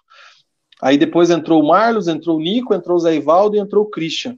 Caramba, velho, olha a retranca do Alberto, cara. Quatro, quatro volantes barra meias. Quatro, quatro, um, quatro, um ele jogou aqui. Sim, não deixou e saudades. O, né? E o Palmeiras tinha o Everton, Marcos Rocha, Kusevich, Murilo e Piquerez, Atuesta, Jailson, Danilo, Dudu, Veiga e Rony. Foi 2 a 2 esse jogo. O gol do, gol do Atlético foi marcado pelo Terans e pelo Marlos. Golaço do Marlos. Bem lembrado. Saudades, Marlos, hein? Cara, é... então, eu não sei dizer se dá para tirar algo daquele jogo. É que é não é perfil bom. do Felipão, galera. Eu acho que eu acho que é aí que a gente tem essa questão, né? Assim, tem muito que a gente quer, que a gente espera, que a gente torce para acontecer e o que é o perfil do treinador, né? E tem que ser respeitado, né? Porque é um cara extremamente vencedor, né? Então ele sabe muito mais do que todos nós. Caraca, que loucura, hein, mano? É, o RS10 dizendo aqui que, que é para o Atlético continuar inimigo do futebol. O Marlos Merlini chegou agora. O Paulão Santos diz que os pontas Vitinho e Canóbio para amanhã. É, o Lucas Carvalho perguntou aqui se é sério isso, para que tá feio. Um abraço, Lucas. Não sei do que você está falando, mas é sério. O RS10 está perguntando quais são os pontos fracos do Palmeiras, Mug. Puta, cara, é difícil, hein, cara. O time do, oh. do, do, o time do Palmeiras é um time muito sólido, cara. É, você pega ali o, o Piquerez é muito bom ofensivamente, o Marcos Rocha é bom defensivamente, é, o Gustavo Gomes e o Murilo fazem uma dupla de zaga ali é, muito sólida e, e, são jogadores que chegam no ataque, né? Então, então é, o, o, Gustavo Gomes, se não me engano, tem sete gols no, no Campeonato Brasileiro. É, é, você, se você pegar a listagem de artilheiros ali, é só atacante, atacante, atacante, atacante é, ele tem mais gols do que todos os meias do Campeonato Brasileiro, o Gustavo Gomes. Aí você pega ali o setor de meio de campo ali com o Zé Rafael, que, que pô, tem um bom passe, é, o, o, Veiga, é, o ataque nem se fala com Dudu e Rony ali. É, não vai ter o não vai ter o Scarpa e o Danilo, né, que são, são dois jogadores aí muito bons. É, é difícil deixar um ponto fraco do Palmeiras, cara. Não é porque eu não gosto do cara tá? Mas para mim o ponto fraco do Palmeiras é o psicológico do Marcos Rocha. É um jogador extremamente pistola da cabeça. É um cara nervoso, é um cara que se acha o Daniel Alves aqui, enfim.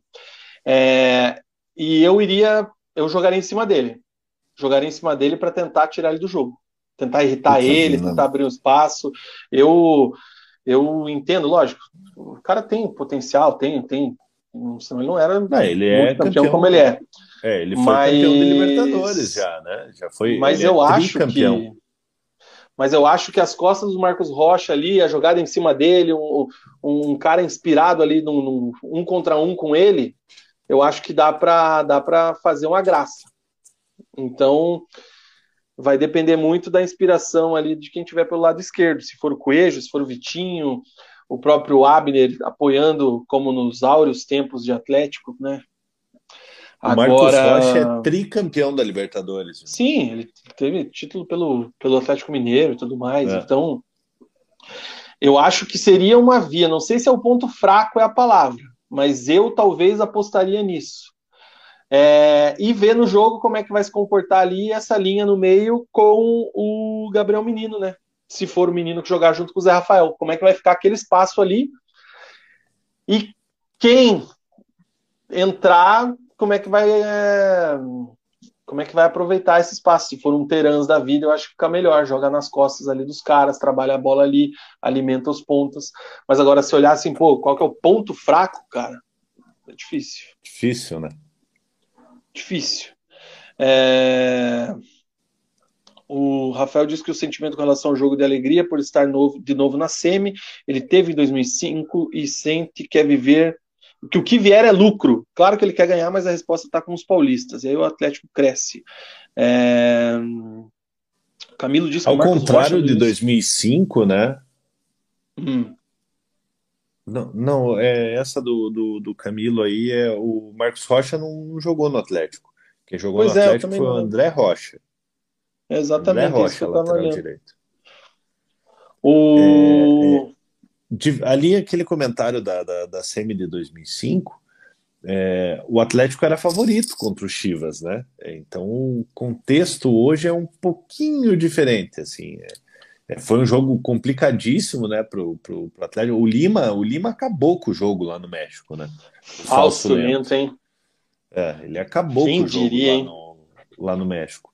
É, hoje o contexto é um pouquinho diferente. Naquele momento eu via o Atlético como favorito. O, o porquê que eu via o Atlético como favorito?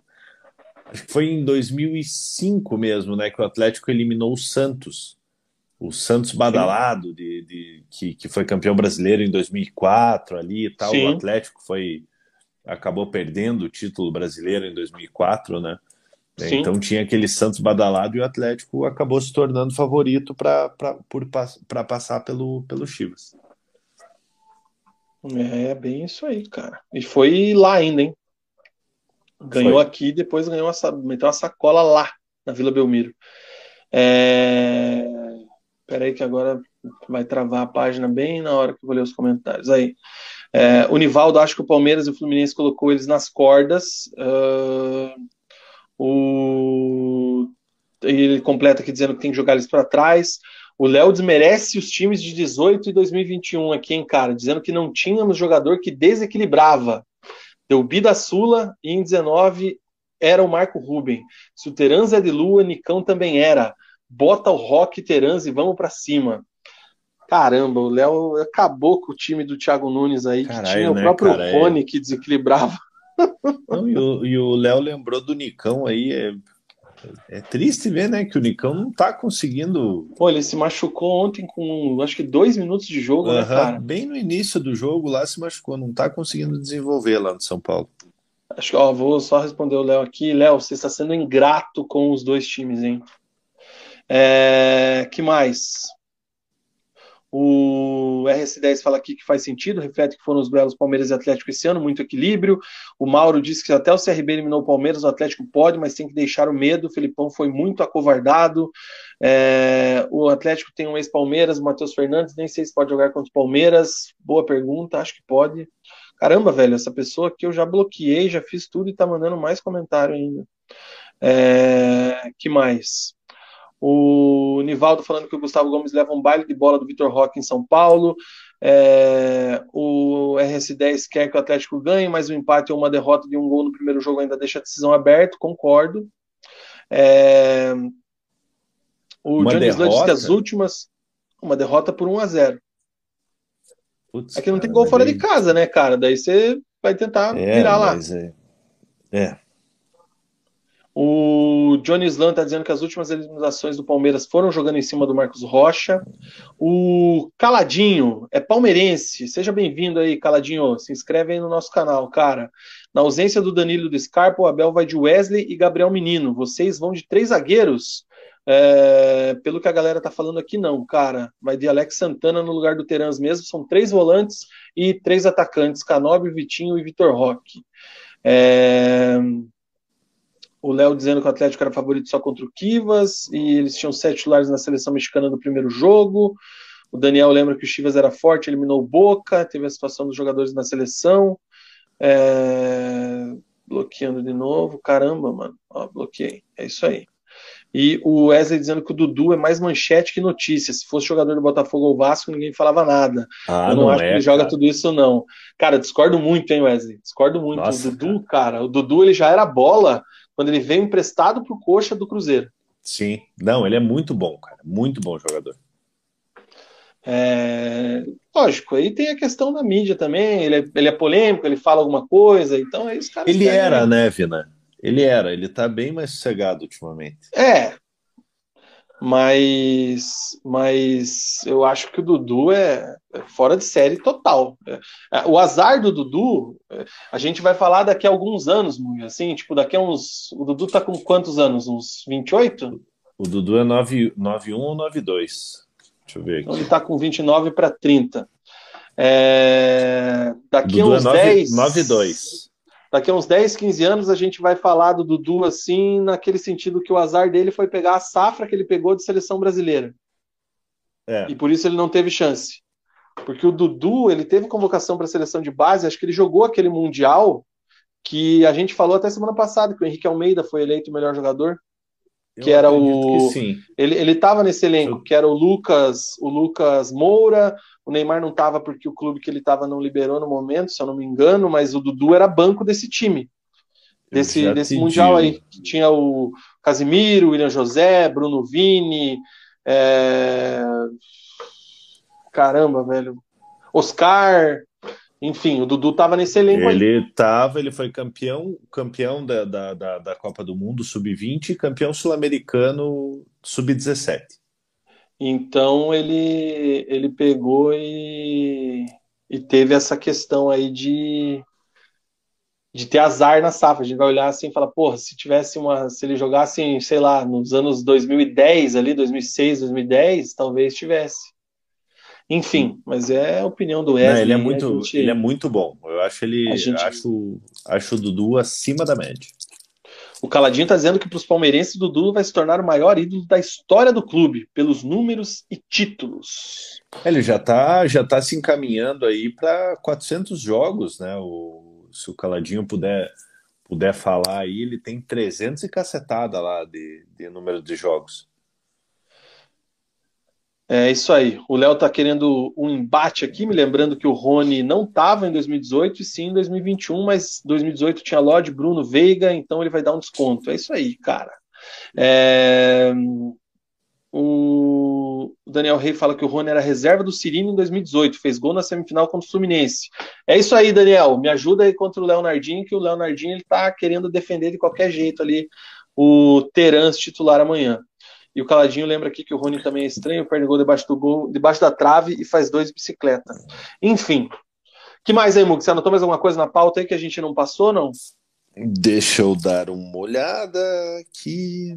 É, não, vou deixar para falar da, da, dos outros assuntos ali quando a gente terminar Libertadores. Então tá bom. O Atlético vai ter um patrocinador para o jogo decisivo, né? O banco, o banco Digital Inter, patrocinador master aí para esses jogos contra o Palmeiras. E não tem mais jogo, não tem mais ingresso, tá? Acabou. Então, a expectativa é de 40 mil pessoas na arena amanhã contra o Palmeiras, público semelhante aí ao jogo com o Flamengo pela Copa do Brasil algumas semanas atrás.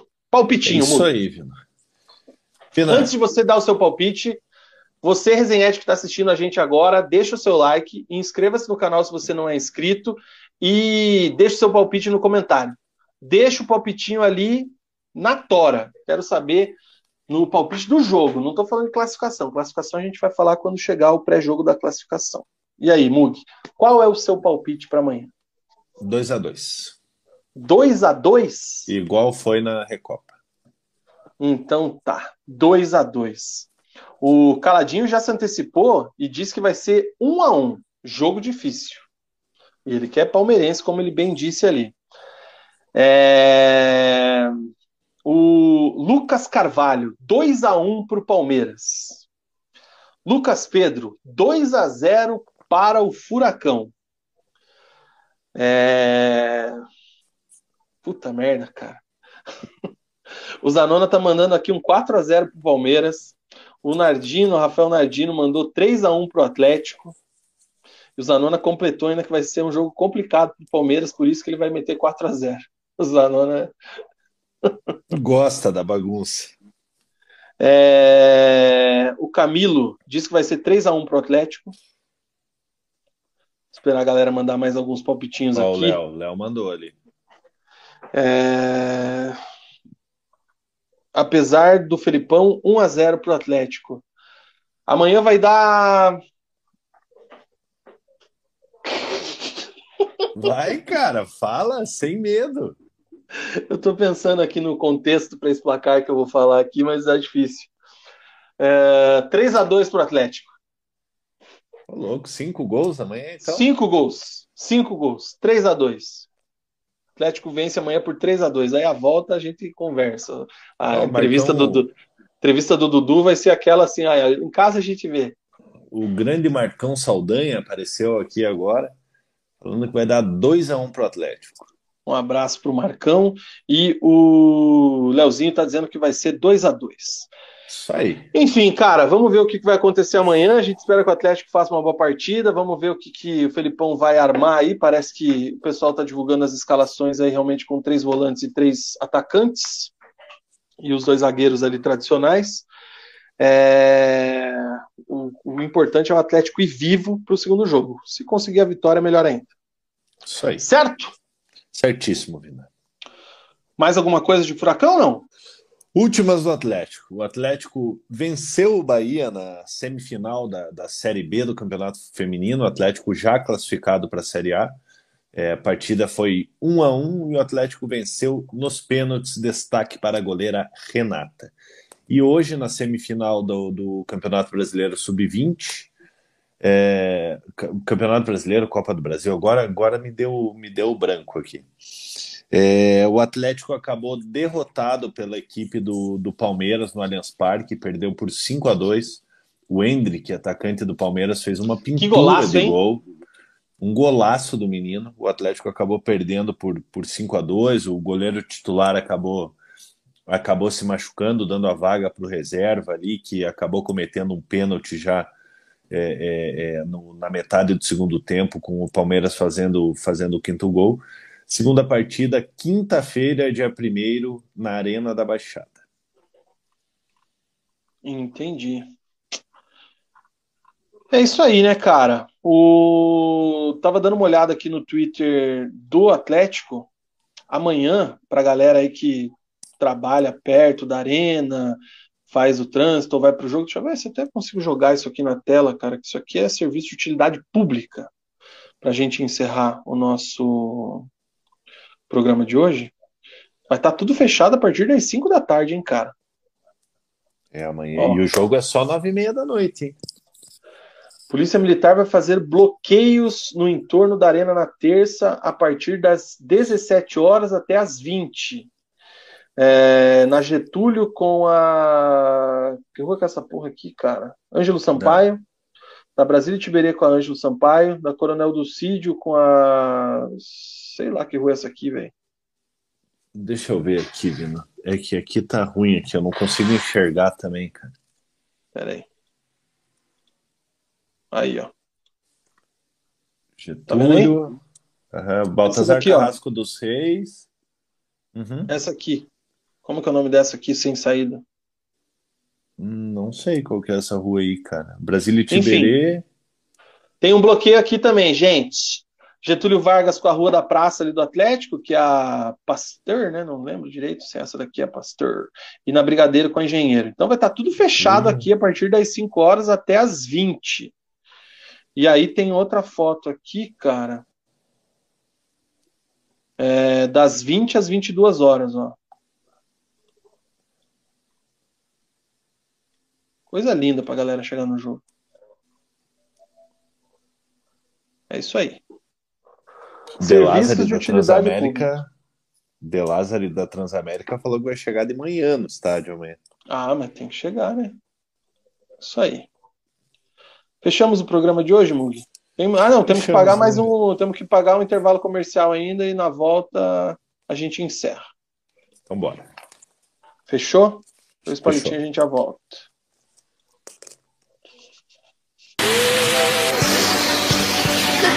Thank you.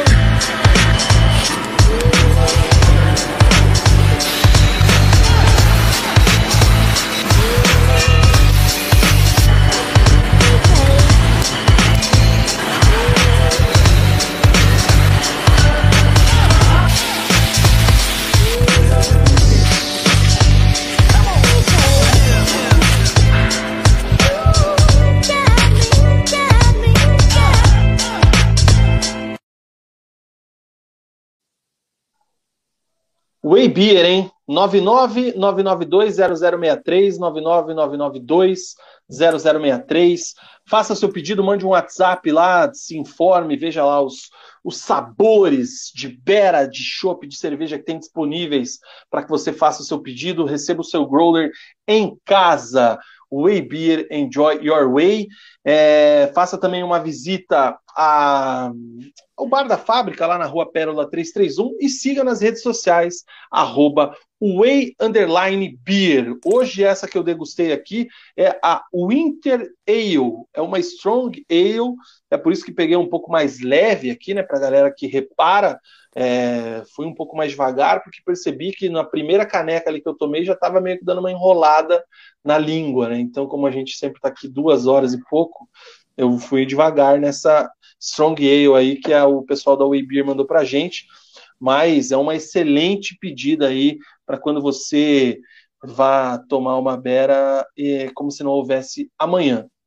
Então mande aí a sua mensagem 999920063 é, e siga lá também nas redes sociais arroba way. Way Beer, enjoy your way. Se dirigir, não beba, se beber, não dirija. Esse produto é destinado para maiores de 18 anos. E se beber, certo? nos chame. Agora que eu percebi que fiz o merchan com o símbolo do Atlético aqui em cima. Foi mal. É... que mais? Acho que é isso, né? Os últimos comentários aqui, só para a gente fechar. É... O Emanuel falou que vai dar um a um. O Daniel tá falando para cuidar com os infiltrados do Palmeiras na nossa torcida, para não brigar que nem Mezenga e Berdinazzi. É... Aí o Caladinho dizendo que as torcidas são amigas e os palmeirenses não gostam é do Coxa. A Rafaela tá dizendo que é 2 a 1 um para 2 a 1 um para o Atlético. É... O o RS10 aqui dizendo que vai com você. Mug 2 a 2 O Guilherme 7 é, chegou agora, mas ainda está no bloco do Coxa. Falem bem do Furacão aí. Amanhã é goleada 1 a 0 O Guilherme 7 do passado, a gente vai falar para o Guilherme do futuro que a gente falou do Atlético bem, mas estão meio cabreiro. Você fez falta nesse debate aqui, 7. É, queria ver o que, que era a tua opinião. É, cara, o cara do spam aqui, ele fica, bloqueia ele comenta de novo, velho. E o Emanuel Ribeiro falando aqui da galera do Cruzeiro, que chegou, está de volta, vice-líder, segue o vice-líder porque o líder disparou. Cruzeiro Porra, já subiu, já é campeão já da, da Série B. Bem lembrado. Para tristeza de muitos, inclusive eu, esse fim de semana já foi, foi definido o acesso na Série D, né? Isso. Deixa eu jogar aqui na, deixa eu jogar aqui na nossa tela. É, como é que foram os jogos das quartas de final? Inclusive o jogo do América de Natal e Caxias foi Pô, teste cardíaco mesmo, hein? Cara, eu vi o finalzinho, cara. Até os 40 minutos o Caxias estava tava classificando, cara. Ó, o Pouso Alegre tinha ganho do Asa o primeiro jogo por 2 a 0 fez 1 a 0 e subiu. Então, o Pouso Alegre, que eliminou o Paraná Clube, infelizmente, conseguiu acesso aí, parabéns para o Pouso Alegre. O Amazonas, que tinha empatado fora de casa contra a Portuguesa do Rio, venceu por 3 a 2 e garantiu acesso também. O São Bernardo passou por cima do Tocantinópolis, que é o queridinho do, dos atleticanos aí, 3 a 0 lá e ganhou de 2 a 0 no sábado. E talvez a disputa mais emocionante foi América de Natal e Caxias. É, o jogo estava 2 a 1 um até o último minuto ali do segundo tempo, né, Mugi? Aí um chute fora tava, da área lá. Tava 1 um a 1 um até os 41 do segundo tempo, com o Caxias se classificando. Aí o América fez um gol e daí no, no, nos 50 minutos ali o cara deu um chute despretensioso ali e fez o, o jogo tava é, o jogo estava indo para os pênaltis, né? É, desviou e fez o gol da classificação. Enfim, subiram aí então o Pouso Alegre, o Amazonas, o São Bernardo e o América de Natal. Lembro que o São Bernardo foi líder do grupo do Paraná e agora tem aí essa semifinal. Os quatro já estão garantidos na Série C do ano que vem. Pouso Alegre, Amazonas, América de Natal e São Bernardo. Agora é só para ver quem é que vai ficar mais bêbado aí no final, porque bêbado todo mundo vai ficar. Exatamente. Série B já até começou a rodada hoje. Londrina tá, tá na briga, hein, velho? Londrina ganhou, o Vasco tá tropeçando e o Londrina tá Vasco com 38, o, o, Vasco tá com 42, hein? O, o Tubarão o... tá, tá, tá legal, hein? Ó, ganhando o Brusque 1x0 fora de casa. O, o Vasco e o Grêmio vêm oscilando, né, cara? Então o Londrina tem que aproveitar esse momento aí que, que, que tá bem no campeonato e que esses dois clubes estão é, oscilando para ver se consegue beliscar uma vaguinha. Você já imaginou Londrina conquistando acesso, cara? É, tiraria um dos, um dos gigantes da Série B aí, né? Ia, ia bugar a cidade quando tivesse jogo contra o São Paulo, Corinthians, Palmeiras. É, todos os times de, de, de São Paulo ali ia, ia lotar o Estádio do Café. Em contrapartida, o Operário na ZR afundado, 26 pontos, e a situação está complicada lá para o time do Matheus Costa. Costa. Fechou? Fechamos, Vina. Quinta-feira, 21 horas, tem preleção repercutindo o jogo de Atlético e Palmeiras. Então anotem aí. Quinta-feira, 21 horas. Infelizmente a gente não consegue fazer na quarta, né? E depois o jogo também não, não, não tem porquê, a galera tá no estádio, enfim. Então a gente vai deixar para fazer essa live quinta-feira. A gente repercute o jogo de ida e também já faz um pré-rodada aí do Campeonato Brasileiro, da rodada do fim de semana. Beleza, Mugi? Fechou, Vina. Até quinta, Diga tchau. Então... Tem, ó, inclusive respondi aqui a pergunta do Caladinho, ó, palmeirense aqui que apareceu hoje na live, tomara que tenha se inscrito, Caladinho, e chama mais a galera aí para tocar uma ideia com a gente. Diga Amanhã tchau. Quinta-feira estaremos aqui. Boa semana com boa semana para vocês aí. Bom jogo para quem vai, vai no jogo. Sem violência, galera, porque quinta-feira a gente quer falar de futebol, não queremos falar de cenas lamentáveis. Boa semana, um beijo, fui. É isso aí, chega ao fim mais um programa Preleção. Peço que você, se não deu like, dê o seu like, inscreva-se no canal, ative as notificações. Se quiser ajudar a gente ainda mais, seja membro do canal, entra lá no nosso grupo do WhatsApp, tem direito a outros benefícios aí também. Então, ajude o Resenha a crescer. Clique no link na descrição ou no botão aí embaixo. Repetindo, quinta-feira, 21 horas, a gente está aqui ao vivo para repercutir essa semifinal da Copa Libertadores. É, e lembrando também que o programa está disponível nos agregadores de podcast amanhã pela manhã para você fazer, é, para você curtir o pré-jogo de Atlético e Palmeiras.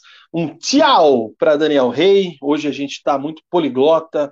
É, um salve para Edu Mito Martins, que está aqui é, mandando um abraço, ele que está me ajudando na função de completar os álbuns antigos aí também. O Wesley pediu para jogar o gol da Tom na tela, não consigo, cara, foi mal. O Zanona dizendo que essa hora era para estar tá chegando de volta de Manaus com ou sem acesso, mas era para estar tá chegando. Mas o Omar Pardal não deixou. E é isso aí. E o Vitor colocou aqui que amanhã o Atlético tem que ir para cima e ganhar de dois gols de diferença e lá fazer igual fez contra o Flamengo no Maracanã. Fechou, gente. Um grande abraço a todos, fiquem todos com Deus, um bom jogo, que seja um jogo fera, independente do resultado. Voltamos quinta-feira, 21 horas, aquele abraço e tchau!